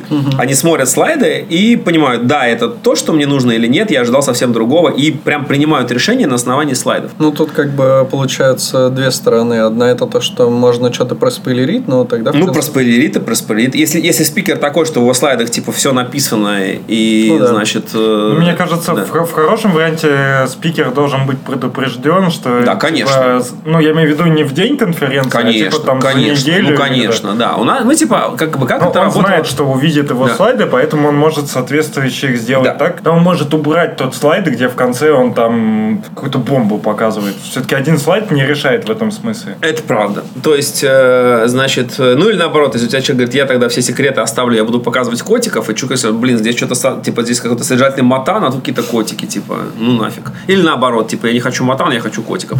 Черт его знает. То есть, понятно, что это 100% ты эту проблему не решишь. Или ты можешь, например, половину слайдов выложить, там, первые полчаса, а вторую не выкладывать, чтобы человек... То есть, там дальше есть над чем работать в этой идее. Но сама идея о том, что вообще надо выкладывать заранее, это очень здравая идея. И вот за нее, и как за историю про вот, спикеров, э, на кого ходить, кого не ходить, я очень благодарен Якову Файну, это мой такой товарищ, он сейчас там он такой сильно старше меня, живет в Нью-Йорке. Вот, он очень опытный дяденька, который прямо, как бы там, много говна в своей жизни поел, много чего видел. Вот он такой мудрый, опытный, прям я ему очень доверяю. Он говорит, а что вы, говорит, боитесь слайды-то публиковать заранее? Я говорю, да не, мы ничего не боимся, просто как-то нет такой практики. Он говорит, а что вы не хотите это везде? Мы просто с ним обсуждали, что вот у нас на школе есть такая практика, что на школе мы заранее... Он говорит, а что вы на конференциях не сделаете? Типа, Давайте. Мы сделали, очень прикольно. Вот. Но есть спикеры, которые говорят, нет, я не буду. Мне кажется, что если человек э, боится, что его слайды, значит, увидят и не придут, Хреновые слайды. ну, как бы, либо да, то есть с, с этим что-то не то, я бы так сказал. Я не готов, вот опять-таки, судить и хейтить, но я бы, наверное, как Я бы... помню один вот из моих любимых докладов, правда, я его не пересматривал, это именно было первое впечатление. Вот мы с Саней смотрели на веб-стандарт, ну, на VSD. Там у чувака было где-то 5 слайдов, и у него он просто рассказывал э, свою там историю про то, как он письма верстал. Но фактически у него было три э, крутых э, визуальных картинки, которые вообще не имели э, какого-то прямого отношения к тому, что он рассказывает. Это больше такие настроенческие картинки понятно. условно там водопад, там зверюшка какая-то, еще что-то. И все. И, и, и он 20 минут просто трет э, прикольно там байку какую-то про то, как он верстал письма. Доклад охуенный, но по картинкам я бы вообще ничего не У понял. Димы Завалишина это такой очень известный в Рунете персонаж. А у многих таких слайдов, Да, кстати, значит, чувак, он делал свою операционную систему натурально, называется «Фантом». Вот, он у нас делал доклад на два с половиной, кажется, часа. У него был один слайд, на котором просто, значит, такая жуткая блок-схема, как это фантом работает. Им говорят, а там, по система памяти. Он такой, а, по система памяти. И давай полчаса рассказывать, как там, что, куда копируется, какие проблемы в распределенных сборщиках мусора, там, циклические графы зависимости и прочее, прочее, прочее. Говорит, стартап. Он говорит, стартап тайм, раскрутка, значит, пы поехали, мы туда-то пихаем, значит, при- прикомпилированный блок кода для того, чтобы развернуть свою виртуальную машину, п Что еще им говорят? Там, работа с инпутом output, input output, пограничные части системы, персистентные. Это, это. И он реально, ты понимаешь, что чувак просто как бы все знает. просто вот, говорит, у него типа просто такая схема, видимо, просто нужно какой-то слайд было сделать, мы ему сказали презентацию. Он просто картинку такую, PNG-шку развернул на весь экран и давай там. Два с половиной часа. Супер вообще. Заходило всем. То есть, Так огонь. тот же вот на первом холле был Егоров. Не, у него слайды были прям. Да, но у него-то да. слайды в основном были либо куски кода какие-то лютые, Да. либо типа баянистые картинки. Я бы посмотрел такой сказал бы, ну, херня какая-то. Да не, не лютые, да. Не, ну типа, да, тезис о том, что есть слайды, которые ничего не говорят про доклад. Правда? Да. Ну, в смысле, такое. он вытаскивал на харизме и на понимании, но Да. э, доклад, ну, именно по слайдам я не могу отличить э, условно Егорова или чувака, который просто перерыл весь интернет и хочет рассказать что-то хардкорное. Всё но так. не, но не ну, вывезет. ну, конечно. Ну, то есть, ну, я к тому, что это, конечно, не стопроцентная гарантия, что это прям э, сделает, э, как это, зарплату в два раза больше, Ну, член в два раза толще и вылечит от всех болезней. Это все неправда. Ну, хотя Но, мы да. же знаем, что из-за Да. спикер, тут же не только слайды, да, голые. мы конечно. знаем, что, ну, условно, Егоров, он тогда работал там в Гугле или в Дарте, я не знаю, в общем, вот этим занимался. Ну, школьник, он школьник, понятно, там будет написано. Все правильно. Ну, то есть, еще раз, я не говорю, что это универсальная таблетка. Я говорю о том, что, кажется, это может быть использовано в качестве некого хинта, который просто может человеку помочь. Ну, а, вот это- а вы Егорова, кстати, звать будете или ты вообще не в курсе? Будем, там история в другом. История в том, что он э, JavaScript тоже давно не занимается. Но он же все равно пишет. Да, у него все, все примерно в той же теме, да, то есть он занимается по-прежнему, насколько я понимаю, компиляторами, вот, но, да, Виртуальную машину, да. ну, ну, ну, наверное, да, наверное, да, да, да. Ну, там э, то, что, про что он рассказывал, он рассказывал уже про гугловый вейт и про, собственно, JIT-компилятор, который в нем работает, про то, как он оптимизирует код, показывал разные оптимизации, типа там loop unrolling, code elimination и вот все вот это. Э, constant prolongation, я уже все эти слова не помню. Мне вот, кажется, но, типа, вот про это это было, да. Скорее, ну, такие докладчики могут быть и как такой определенного рода деликатес. То есть, не обязательно, что он, типа, э, в главном зале, да, потому что это не для всех. Но для тех, кто понимает, Да. это прям вообще... Ну, по-моему, это был один из самых топовых вместе с э, Лешей из HTML Академии. Как его фамилия забыл? М, С бородой. Да, да, да. А, вот, вместе с Симоненко. По-моему, это были два топовых доклада конференции. На первый, да? Да, да, на самый первый. Вот. Ну, да. Я, кстати, на обоих вроде был.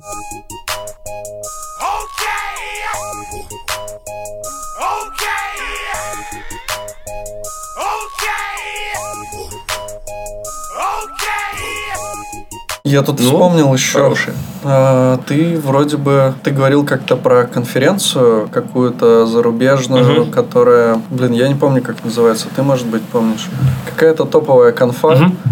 А, где про всякие, по-моему, open source там и А, Фоздом? Да. Конечно, да. Мы Ты на ней я был четыре раза, крупнейшая в мире open source Ну, в смысле, вот за этот Да. год ты туда ездил? Ездил, да. Да, да, да. Ничего, может, расскажешь? как? Слушай, э, я туда, я поскольку джавист э, бывший, я туда езжу в основном смотреть Java Track. Там Java Track, там двухдневная конференция, это Брюссель, Брюссельский э, университет, конец января, начало февраля, бесплатная конференция. Чуваки просто кампус университетский арендуют, ну, типа, арендуют или просто берут на два дня и все делают. Первый день я был в основном на Java Track. Там очень прикольно, э, что очень много ведущих джав- джавовых людей, архитектор языка, архитектор платформы, архитектор виртуальной машины, то есть люди, которые главные в этой теме, директор всей Java организации и так далее, а они все приезжают и что-то там рассказывают. Есть ведущие люди из разных там IBM, SAP, э, из того же Oracle, из э, Red Hat, которые тоже делают там много интересных докладов. И это прямо технически прикольно и содержательно. Во второй день я ходил так более разнообразно, потому что, ну, вот моя основная тема закончилась, и меня больше всего поразил доклад Хансельмана из Microsoft, который рассказывал про то, как вот дотнетовский рантайм переносится на разные платформы, как можно что дебажить. У него реально там было, в конце концов, какая-то микроборда, на которой работал натурально там .NET, по-моему, .NET Core какой-то и так далее. И это все выглядело как вообще лютая фантастика, потому что у них был там сквозной дебагинг через все это, то есть там просто, ну, э, офигенно это все было слушать. Э, Он прям большой молодец и клевые презентации. Прям, если у Microsoft действительно все это работает так, как клево, как Хансельман показывал, то это прям, конечно, прорыв.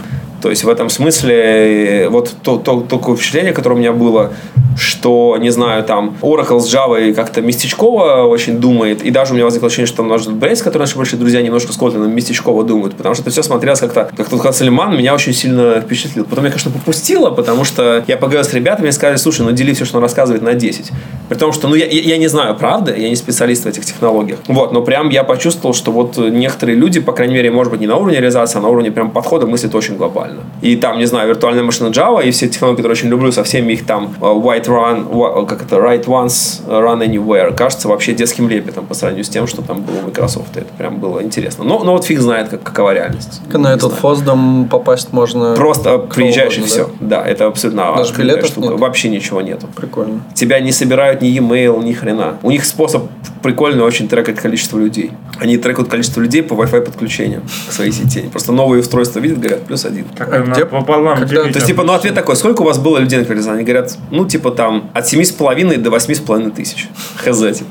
А, кстати, ладно, это... Всех приглашаю, тема. очень, очень круто. А когда она происходит? Проходит? Конец января, начало февраля. Брюссель. Блин, норм тема. Очень крутая. Поехали, пацаны, прям круто. Посмотрите прям. Нет, там вообще очень интересно. Я, кстати, вот не знаю на тему JavaScript, ездят ли там какие-то большие люди, но явно, что JavaScript и open source и все это сейчас очень активно. Вот там э, с тем же Холли сейчас вот это вот TC39 и все вот это, что происходит. И прям Фоздом это очень хорошее место про open source. Я почти уверен, я вот просто зуб не дам, я не очень помню, но мне кажется, про JavaScript там много довольно. Сейчас бы Леня зашел бы с open source вообще. Да, у нас и есть товарищ. Мы анонсируем, Который- типа, следующего гостя скажем. Он же вроде хотел прийти. Через одного он будет.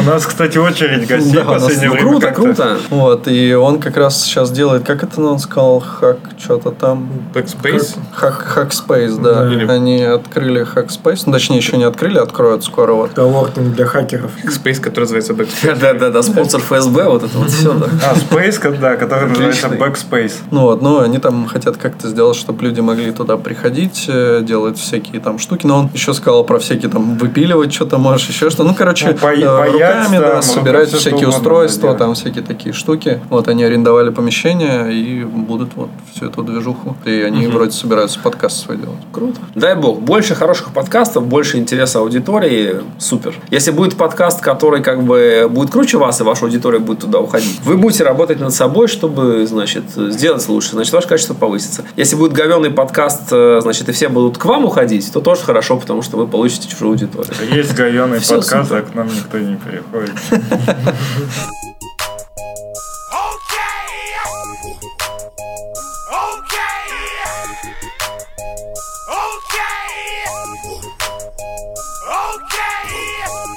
Я Неплохо, хотел да. несколько моментов спросить. Давай. Правильно ли я помню про 4К проектор или я что-то помню? И чем там эта вся история закончилась? мы сделали, да, значит, мы сделали на Гидре 4К проекторы, но немножко накосячили, как обычно. Мы поставили, у нас был еще клевый эксперимент, мы правильно делали обратную проекцию, когда вы светите на экране не спереди, а сзади. Вот. И выяснилось две проблемы, что если ты светишь за обратной проекцией, тебе нужно более яркий проектор. У нас было там тускловатенько на Гидре. Ну, нормально было все видно, но по нашим меркам так себе. Второе, там сзади на сцене не очень было много места, пришлось ставить короткофокусную линзу. Она настолько короткофокусная, что вот у обычного проектора, значит, вот проектор занимает метр, еще вперед на 20 сантиметров выдается линза. То есть такая штука метр двадцать в длину. Ну, промышленный проектор большая штука, 85 килограммов веса и все такое.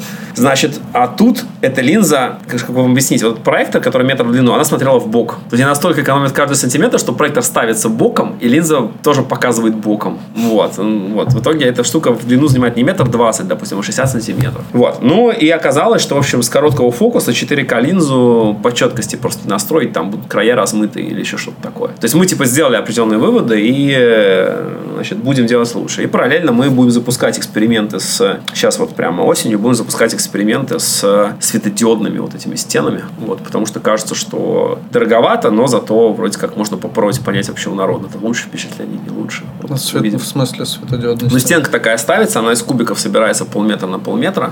Сколько-то пикселей на сколько-то пикселей. Ты берешь, просто собираешь такой, значит. А, ну как экран, да, типа используешь? Ну да, ну то есть есть два вида такого типа оборудования. Есть э, LED-панели, это типа ты, условно говоря, из телевизоров с тонкими рамками собираешь. Это не очень клево, потому что типа вот эти полоски посередине остаются. А есть прямо вот, как ты видишь, там такие огромные живые билборды в аэропортах, там, значит, на дорогах, вот, которые яркие светят. Вот там они... Там специфика в том, что они уличные, и у них там большой шаг э, этого пикселя, а у нас, нам нужно поменьше, у нас маленький шаг пикселя. Это все очень геморройно застраивать и долго, и дорого. Но мы хотим понять вообще, как это выглядит. То есть, ну, как бы мы упоротые, мы продолжаем свои эти эксперименты с оборудованием. И слава богу. Новая площадка Холли. Да, ну, про- ну. проблема, проблема с прошлой, ну, вообще с двумя последними холли, с холли, которая была в Москве и которая была в Питере, в том, что, в общем, и там, и там был солдат. То есть, это, с одной стороны, очень здорово для нас, как для организаторов, то, что мы, типа, все продали. Э, Вы были вот даже на двух этих холлях?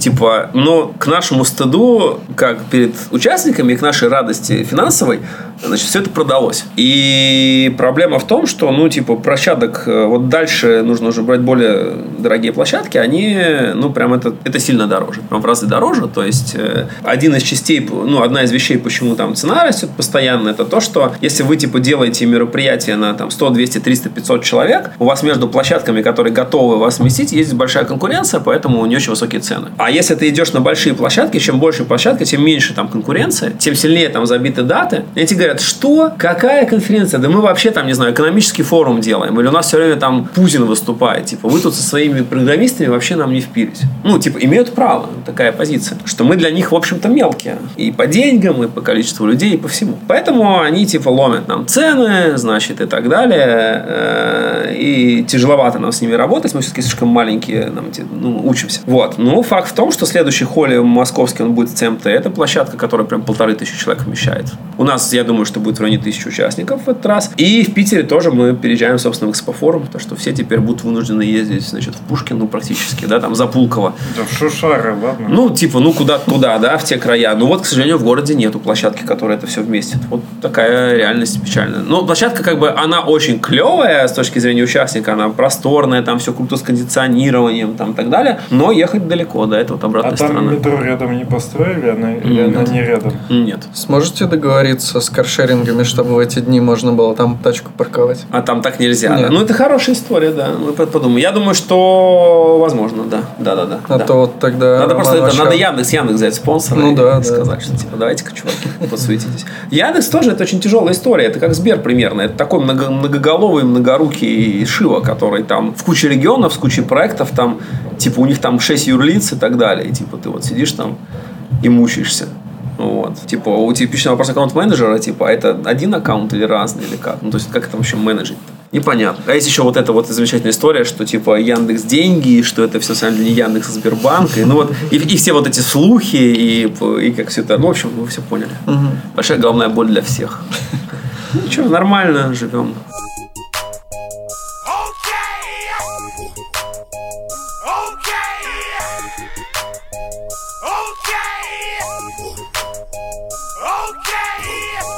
Это, кстати, интересно. Я хотя вот работаю в. Яндекс Деньгах, но Яндекс Деньги, да, принадлежат э, больш, большей, Большей частью, частью да. Сбербанку. Да, да, да. Это Не больше. больше. Я думаю, что больше. И 75. Фактически Да, ну, больше. там- То есть там есть что, вот меньшая часть, там есть какие-то ну, блокирующие, да, что-то да, да, какие-то. да. Но именно в процентном отношении все-таки Сбербанк.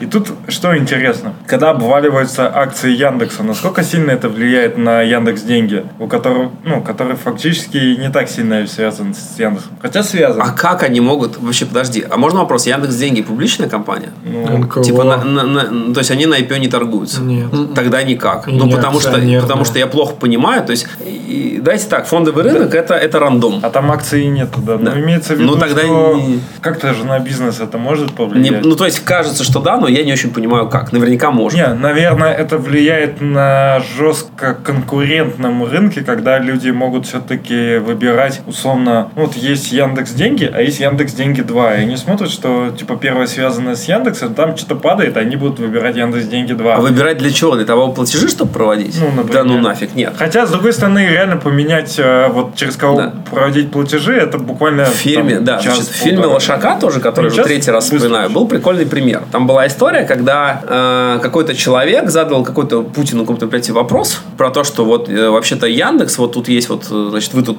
у нас есть закон о СМИ, а почему Яндекс не подчиняется закону о СМИ? И Путин начал что-то говорить, что вообще интернет... Ну, я вот сейчас боюсь соврать, но он говорит, что типа это интернет, это вообще создание каких-то там спецслужб. Там, ну вот, я тоже могу сейчас путать, если я, значит, что-то не так э, сказал. Читатели могут там пойти, пойти посмотреть. Вот. Но тезис был такой, что он сказал, значит, какую-то вещь, кото- после которой все решили, что типа Яндексу хана. И как, опять-таки, если я правильно помню из фильма, сейчас тоже могу ошибаться, что чуть ли не за, за какой-то очень короткий промежуток времени Яндекс вот вот на IPO стал, стал, типа чуть на миллиард меньше. Ну, вот как-то так. То есть, вот какие-то очень существенные деньги. Опять-таки, вот я плохо помню факты, и посмо- либо по- почитайте просто про это, либо посмотрите фильм. Это история про то, что часто оценка фондовым рынком той или иной компании это некий рандом, который типа зависит вообще от всего. Вот типа Трамп очередной твит публикует, и там я, акции кого-нибудь там обрушиваются нахрен. Он еще что-то говорит, они там поднимаются. И там это большая сейчас история. Люди, которые значит, делают роботов, которые там торгуют акциями для биржи, они сейчас натурально там типа мониторят твиттер Трампа. Вот без шуток. Вот прям я знаю таких. Ну вот, у меня есть знакомые, которые этим серьезно, профессионально занимаются. Если компания не публичная, то кажется, что нам всем должно быть глубоко все равно, что там происходит с какими-то акциями, потому что моя задача перевести тебе там деньги за то, что ты мне там угостил меня пивом с сосиской за ужином, да? Типа, какое тут отношение имеет к этому отношение? Ну, типа, акции Яндекса мне вообще непонятно. Ну, ты же видел вот эту вот историю? Ну, что это такое? Акции Яндекса. 11 октября, а что случилось? Там законопроект начали выдвигать по поводу того, что, ча- в общем, не больше... А, иностранные да, какие-то. Да, да, иностранные А, владения. пиво, я понял. Короче, стали Ну, прессовать вот, да. Волоша персонально за- а закон именно для него делают. Ну, вот, э, да. Хотя тут тоже, ну вот я читал это интервью Буниной, где она говорила, что у Воложа вообще-то два паспорта, ну в смысле два гражданства, Да. и он как бы гражданин России в том числе. Ну, то есть тут Да. как бы так сложно. как-то Я ничего, я, да, да, коротко, я ничего про это не знаю. Вот. Но тот факт, что вот есть прецеденты, когда первое лицо государства что-то говорит, а вслед за этим, ну, напрямую отвечать на вопрос про Яндекс, и вслед за этим что-то такое происходит, ну, просто есть такой прецедент. Все. Опять-таки, как ты это можешь оценивать? То есть, ну, У меня вот тут у друга Мне- я не было, знаю, он чуть-чуть вложил там, и, ну, вот получается, с двух, там, ну, видимо, у него было 2 300, короче, 571 рубль он потерял с, двух, с 2 У меня всегда такая тема. я 23 если- процента, ну, на 23 процента обвалился, это очень ощутимо. Мое понимание всего этого примерно такое, что Покупать. играть на фондовой бирже это примерно как играть в рулетку. Вот есть игры, я сейчас был в Лас-Вегасе, мы там пару дней провели, это пару вечеров в казино. Значит, э, есть типа два вида игр. Есть э, типа рулетка, где ты кидаешь, типа там что-то тебе выпадает, ну и у тебя нет никакой обратной связи особо, или еще хуже однорукий бандит, вообще никакой обратной связи. Ты вообще не понимаешь, по какому алгоритму он работает и так далее. И это типа совсем темный ящик, я не понимаю. Есть рулетка. Рулетка более прикольная, потому что реально крутится шарик, и ты хотя бы понимаешь, что, ну, там, может, есть какое-то читерство, но, типа, довольно сложно понять, какие там камеры, распознавание образов, ставки, быстрый просчет, сколько фишек и так далее, вряд ли, да, то есть там, скорее всего, просто они реально на статистике зарабатывают. Вот. И есть третий вид игр, это типа а-ля Blackjack, где ты, ну, якобы можешь принимать какие-то решения, что тебе больше хватит добрать, но в реальности есть, типа, такая табличка, что у тебя на руках за картой, что за картой на руках у дилера, для каждой таблички статистически правильное решение, которое ты можешь принимать. Продвинутые игроки еще смотрят, что из, из той же колоды на руках у людей, но это решается тем, что, типа, играется не одной колодой, а восьмью, и, типа, это невозможно э, просчитать, то есть это все, ну, сказать, перестает информация работать. И у тебя, в зависимости от правил блэкджека, у тебя каждый раз ты там, типа, вот среднестатистически, если ты сделал там 100 ставок одинаковых, например, да, за какой-то период времени, типа, в 51 случае ты проиграешь, в 49 случаях ты выиграешь, и вот, типа, на, на- ну, как бы, на этот бульончик и живем, что называется, да, то есть, но у тебя есть некая иллюзия того, что ты как-то влияешь на то, что происходит, потому что ты, значит, вот принимаешь какие-то решения о том, какую карту, значит, остановиться или дать больше, или сделать сплит, или там, э, значит, э, сделать дабл, или еще что-то там такое. Вот, вот мое ощущение, что фондовые рынки это то же самое, то есть ты можешь сколько угодно, значит, э, рассуждать о том, что вот там в Твиттере написал вот это, и поэтому сейчас акции такой-то компании пойдут там вверх или вниз, и на это сделать какую-то там ставку. Но в реальности ничем хорошим, кажется, это не заканчивается. Ну, это немного не так работает, это более глубокая, ну, и теория, и более выверенные ставки. То есть у тебя, ну, это как в покере больше даже похоже. В покере у тебя есть элемент игры с живыми людьми. В покере ты понимаешь, что ты, э, как это, про рыбу, да, что если за столом сидит, вот среди, мы, мы играем в пятером, есть в покере, знаете, понятие фиш. Да-да. Кто играет в покер? Вы играете в покер? Ну, видимо, только я, да. Да, значит, есть как- вот, значит, надо с вами срочно поиграть в покер. Значит, э, в покере есть такое понятие рыба. Это человек, который как бы проигрывает. И уходит в Да, и есть, и, да, и есть такое правило, что если ты полчаса сидишь за столом и не понимаешь, кто рыба, срочно забирай все фишки и уходи, потому что рыба это ты.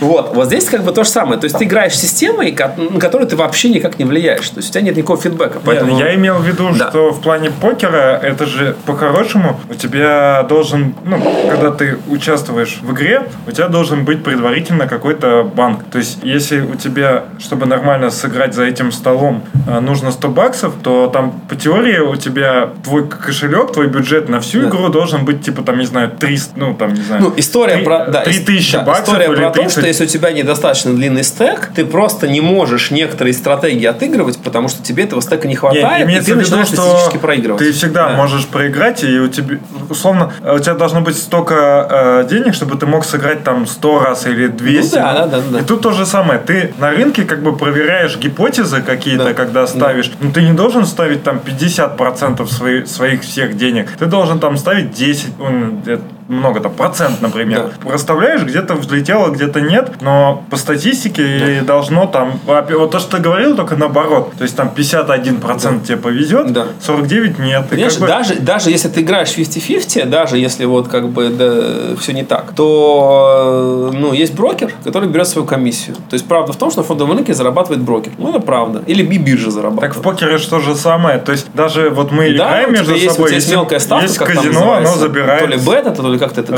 Рейд, наверное. Ну, как, как это называется, я уже не помню, очень давно не играл, как, как бы вот мелкая базовая ставка, которая, которая забирает казино. Не, есть, по-моему, что они процент забирают с э, Может, выигрыша. процент с банка, да, есть разные как бы механики. То есть вы как бы рубитесь между Да, собой, да, там да. выиграете сколько Всё хотите, так. но процент Всё так. забираем. Ну, это, на самом деле, в этом смысле есть очень много таких бизнесов платформенных. Есть, например, не знаю, вот есть Яндекс Такси.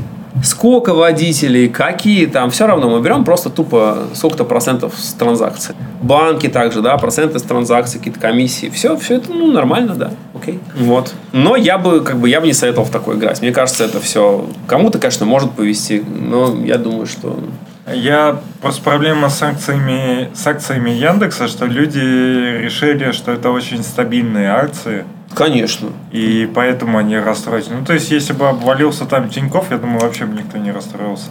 Я, я ничего про это, ничего про это не знаю. Я, я считаю, Да. что Тиньков мутный чувак, и нельзя ему доверять. Я вообще ничего про это не знаю, но мне кажется, что, в принципе, игра на фондовой бирже – это не самая интересная вещь и не самое лучшее времяпрепроведение. Но, Итак, опять-таки, я мне не... кажется, это очень интересно, но это скорее как азартная игра. Ну вот да, Нельзя да, рассчитывать на выигрыш. Да, Но может быть очень даже интересно. да. Че, я думаю, пора заканчивать, но если ты хочешь еще что-то сказать. Не, я просто хочу пригласить, как обычно, всех на наши конференции. Собственно, если мы говорим про фронтенд, то, наверное, самое интересное, что будет, это будет Холя в ноябре, в начале ноября в Москве. Там еще есть пока какое-то количество э, свободных мест. Вот, Промокод площадка будет большая. В описании у нас есть. Да, так что всех приглашаю, будет много всего интересного. Как обычно, в этом году, наверное, одной из главных фишек это именно вот люди из TC39, и там будет прямо какой-то, какая-то панель с ним, с, значит, с ребятами оттуда. А, ну, кроме того, как обычно, будет много интересных докладов. Все тут идут на подсуру, как я понимаю. Так что- Мы, да, мы так за что да, подсорок. все, все топим за Пацуру. Вот. Так что супер, всех ждем, будем рады видеть. Присоединяйтесь. Круто, спасибо, Ой. что пришел. А я еще можно вопрос? Давай. Просто я под- на сам как э, докладчик э, редкий. Мне кажется, психологически удобнее выступать одному, ну, в паре с кем-то. А почему-то люди всегда выступают одни. Но парные доклады бывают, то есть это не то, что совсем редкость. Но мне кажется, что было бы это логичнее, если бы люди чаще выступали вместе, это легче. Не знаю. Окей. Окей. даже, да. Вот. Я про то, что если вы боитесь, например, делать доклад, то можно разделить ответственность на двоих и сделать быстрее, и Да. это прикольно. Да, и у меня была история замечательная, когда я первый раз выступал на большой конференции, это был Java One в Москве. И мы делали доклад с э, моей коллегой Оракловой в тот момент, мы что-то рассказывали как раз по стандартам. Мне вообще тема про стандарты очень интересная. Я долго работал в Java Compatibility ки- команде, которая занималась, ну, типа, делала инструмент для- для стандартизации Java технологий от разных вендоров. То есть все, все всякие, значит, люди, они по-разному стандарты реализуют одни и те же. То есть вот есть стандарты, типа есть там э, реализация Java от Oracle, от IBM, от Sun, значит, от Fujitsu, от SAP и от кучи разных других компаний. Вот. И э, наш тул, собственно, проверял все это. Поэтому потом, через много лет, я увидел похожее движение, но оно уже было чуть по-другому инициировано э, в мире браузерном. Да, когда вот эта история с стандартами, вот по 11 про это, наверное, хорошо умеет рассказывать Макеев. Вот про то, как в какой-то момент все-таки люди озаботились тем, чтобы эти стандарты как-то соблюдать. И тоже у нас есть спецификация компиляция, там, скажем, CSS3, и мы можем посмотреть, как разные движки ее там выполняют, если кейсит вот эти тесты и так далее. То есть мы занимались похожей штукой, только у нас был не ACID тест, а у нас было 300 тысяч тестов, типа из серии 100 тысяч на стандартную библиотеку, 100 тысяч на компилятор и 100 тысяч на там, виртуальную машину. Ну, я грубо сейчас говорю, я не очень помню. Вот такая промышленная херня огромная. Вот. Я там занимался инфраструктурой. То есть я занимался такой штукой, чтобы ее можно было распределенно запускать на кучу машин одновременно, чтобы это все типа не 10 часов занимало, а час, например. Да, ну вот такие вот вещи я делал. Вот, всякие сетевые загрузки классов и прочее. Все это было дико интересно. Поэтому мне, например, фантастически интересно посмотреть вот на тот же TC39, потому что вообще понять, какой подход у людей к стандартизации сейчас есть вот в какой-то технологии, которая довольно хайповая, которая безумно растет и которая действительно вынуждены думать про стандарты. Это как бы довольно тяжелая вещь. Потому что когда у тебя такая гонка, гонка больших вендоров, гонка браузеров, гонка фреймворков, ты типа пытаешься быстрее, быстрее, быстрее, стандартизируешь все задним числом и так далее, и так далее, и так далее. Все, вот это дико интересно посмотреть на то, как это происходит. Но это, наверное, мой, мой личный персональный такой байс, потому что я просто чуть-чуть стандартами занимался, При этом совместимостью там все стагнировало все равно. Так. Вот я хочу посмотреть, я хочу вообще В как смысле, бы... что, что это за последние три года появилось Ну, лишь коалесим. Да. Послушайте, ну может быть это и хорошо, может быть не нужно все время нестись вперед. Может быть нужно в какой-то момент взять паузу и Я привести, даже причесать. осинка типа. это вообще в стандартах или нет? Да. Сейчас Ну вот там только Ты просто еще- перестал следить.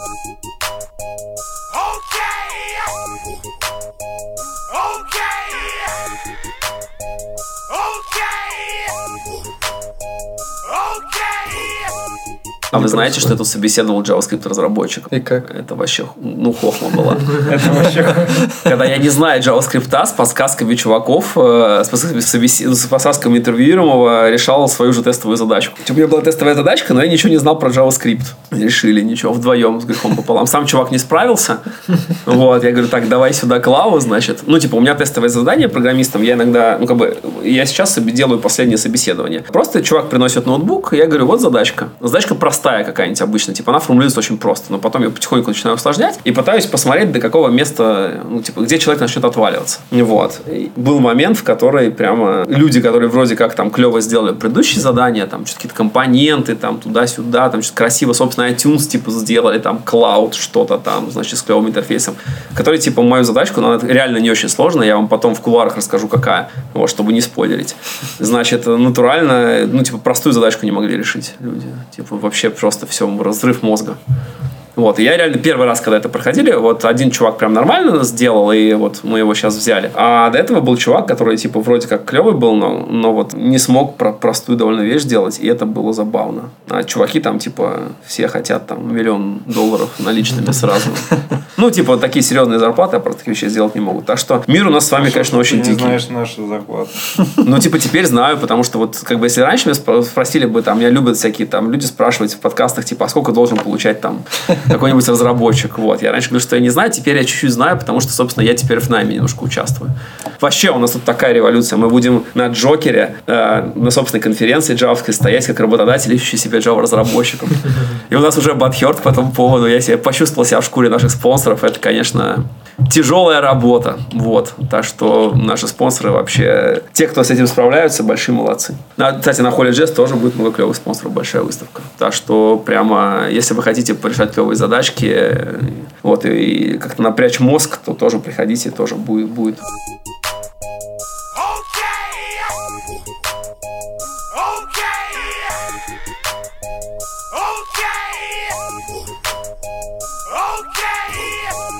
Мы же вот в техтрейне участвовали, Да. как э, ну, на стенде, и мы тоже прочувствовали всю вот эту штуку, что это, блин, очень сложно. Это вообще, смотри, ты начнешь другими глазами смотреть. Да, Да. да, я знаю.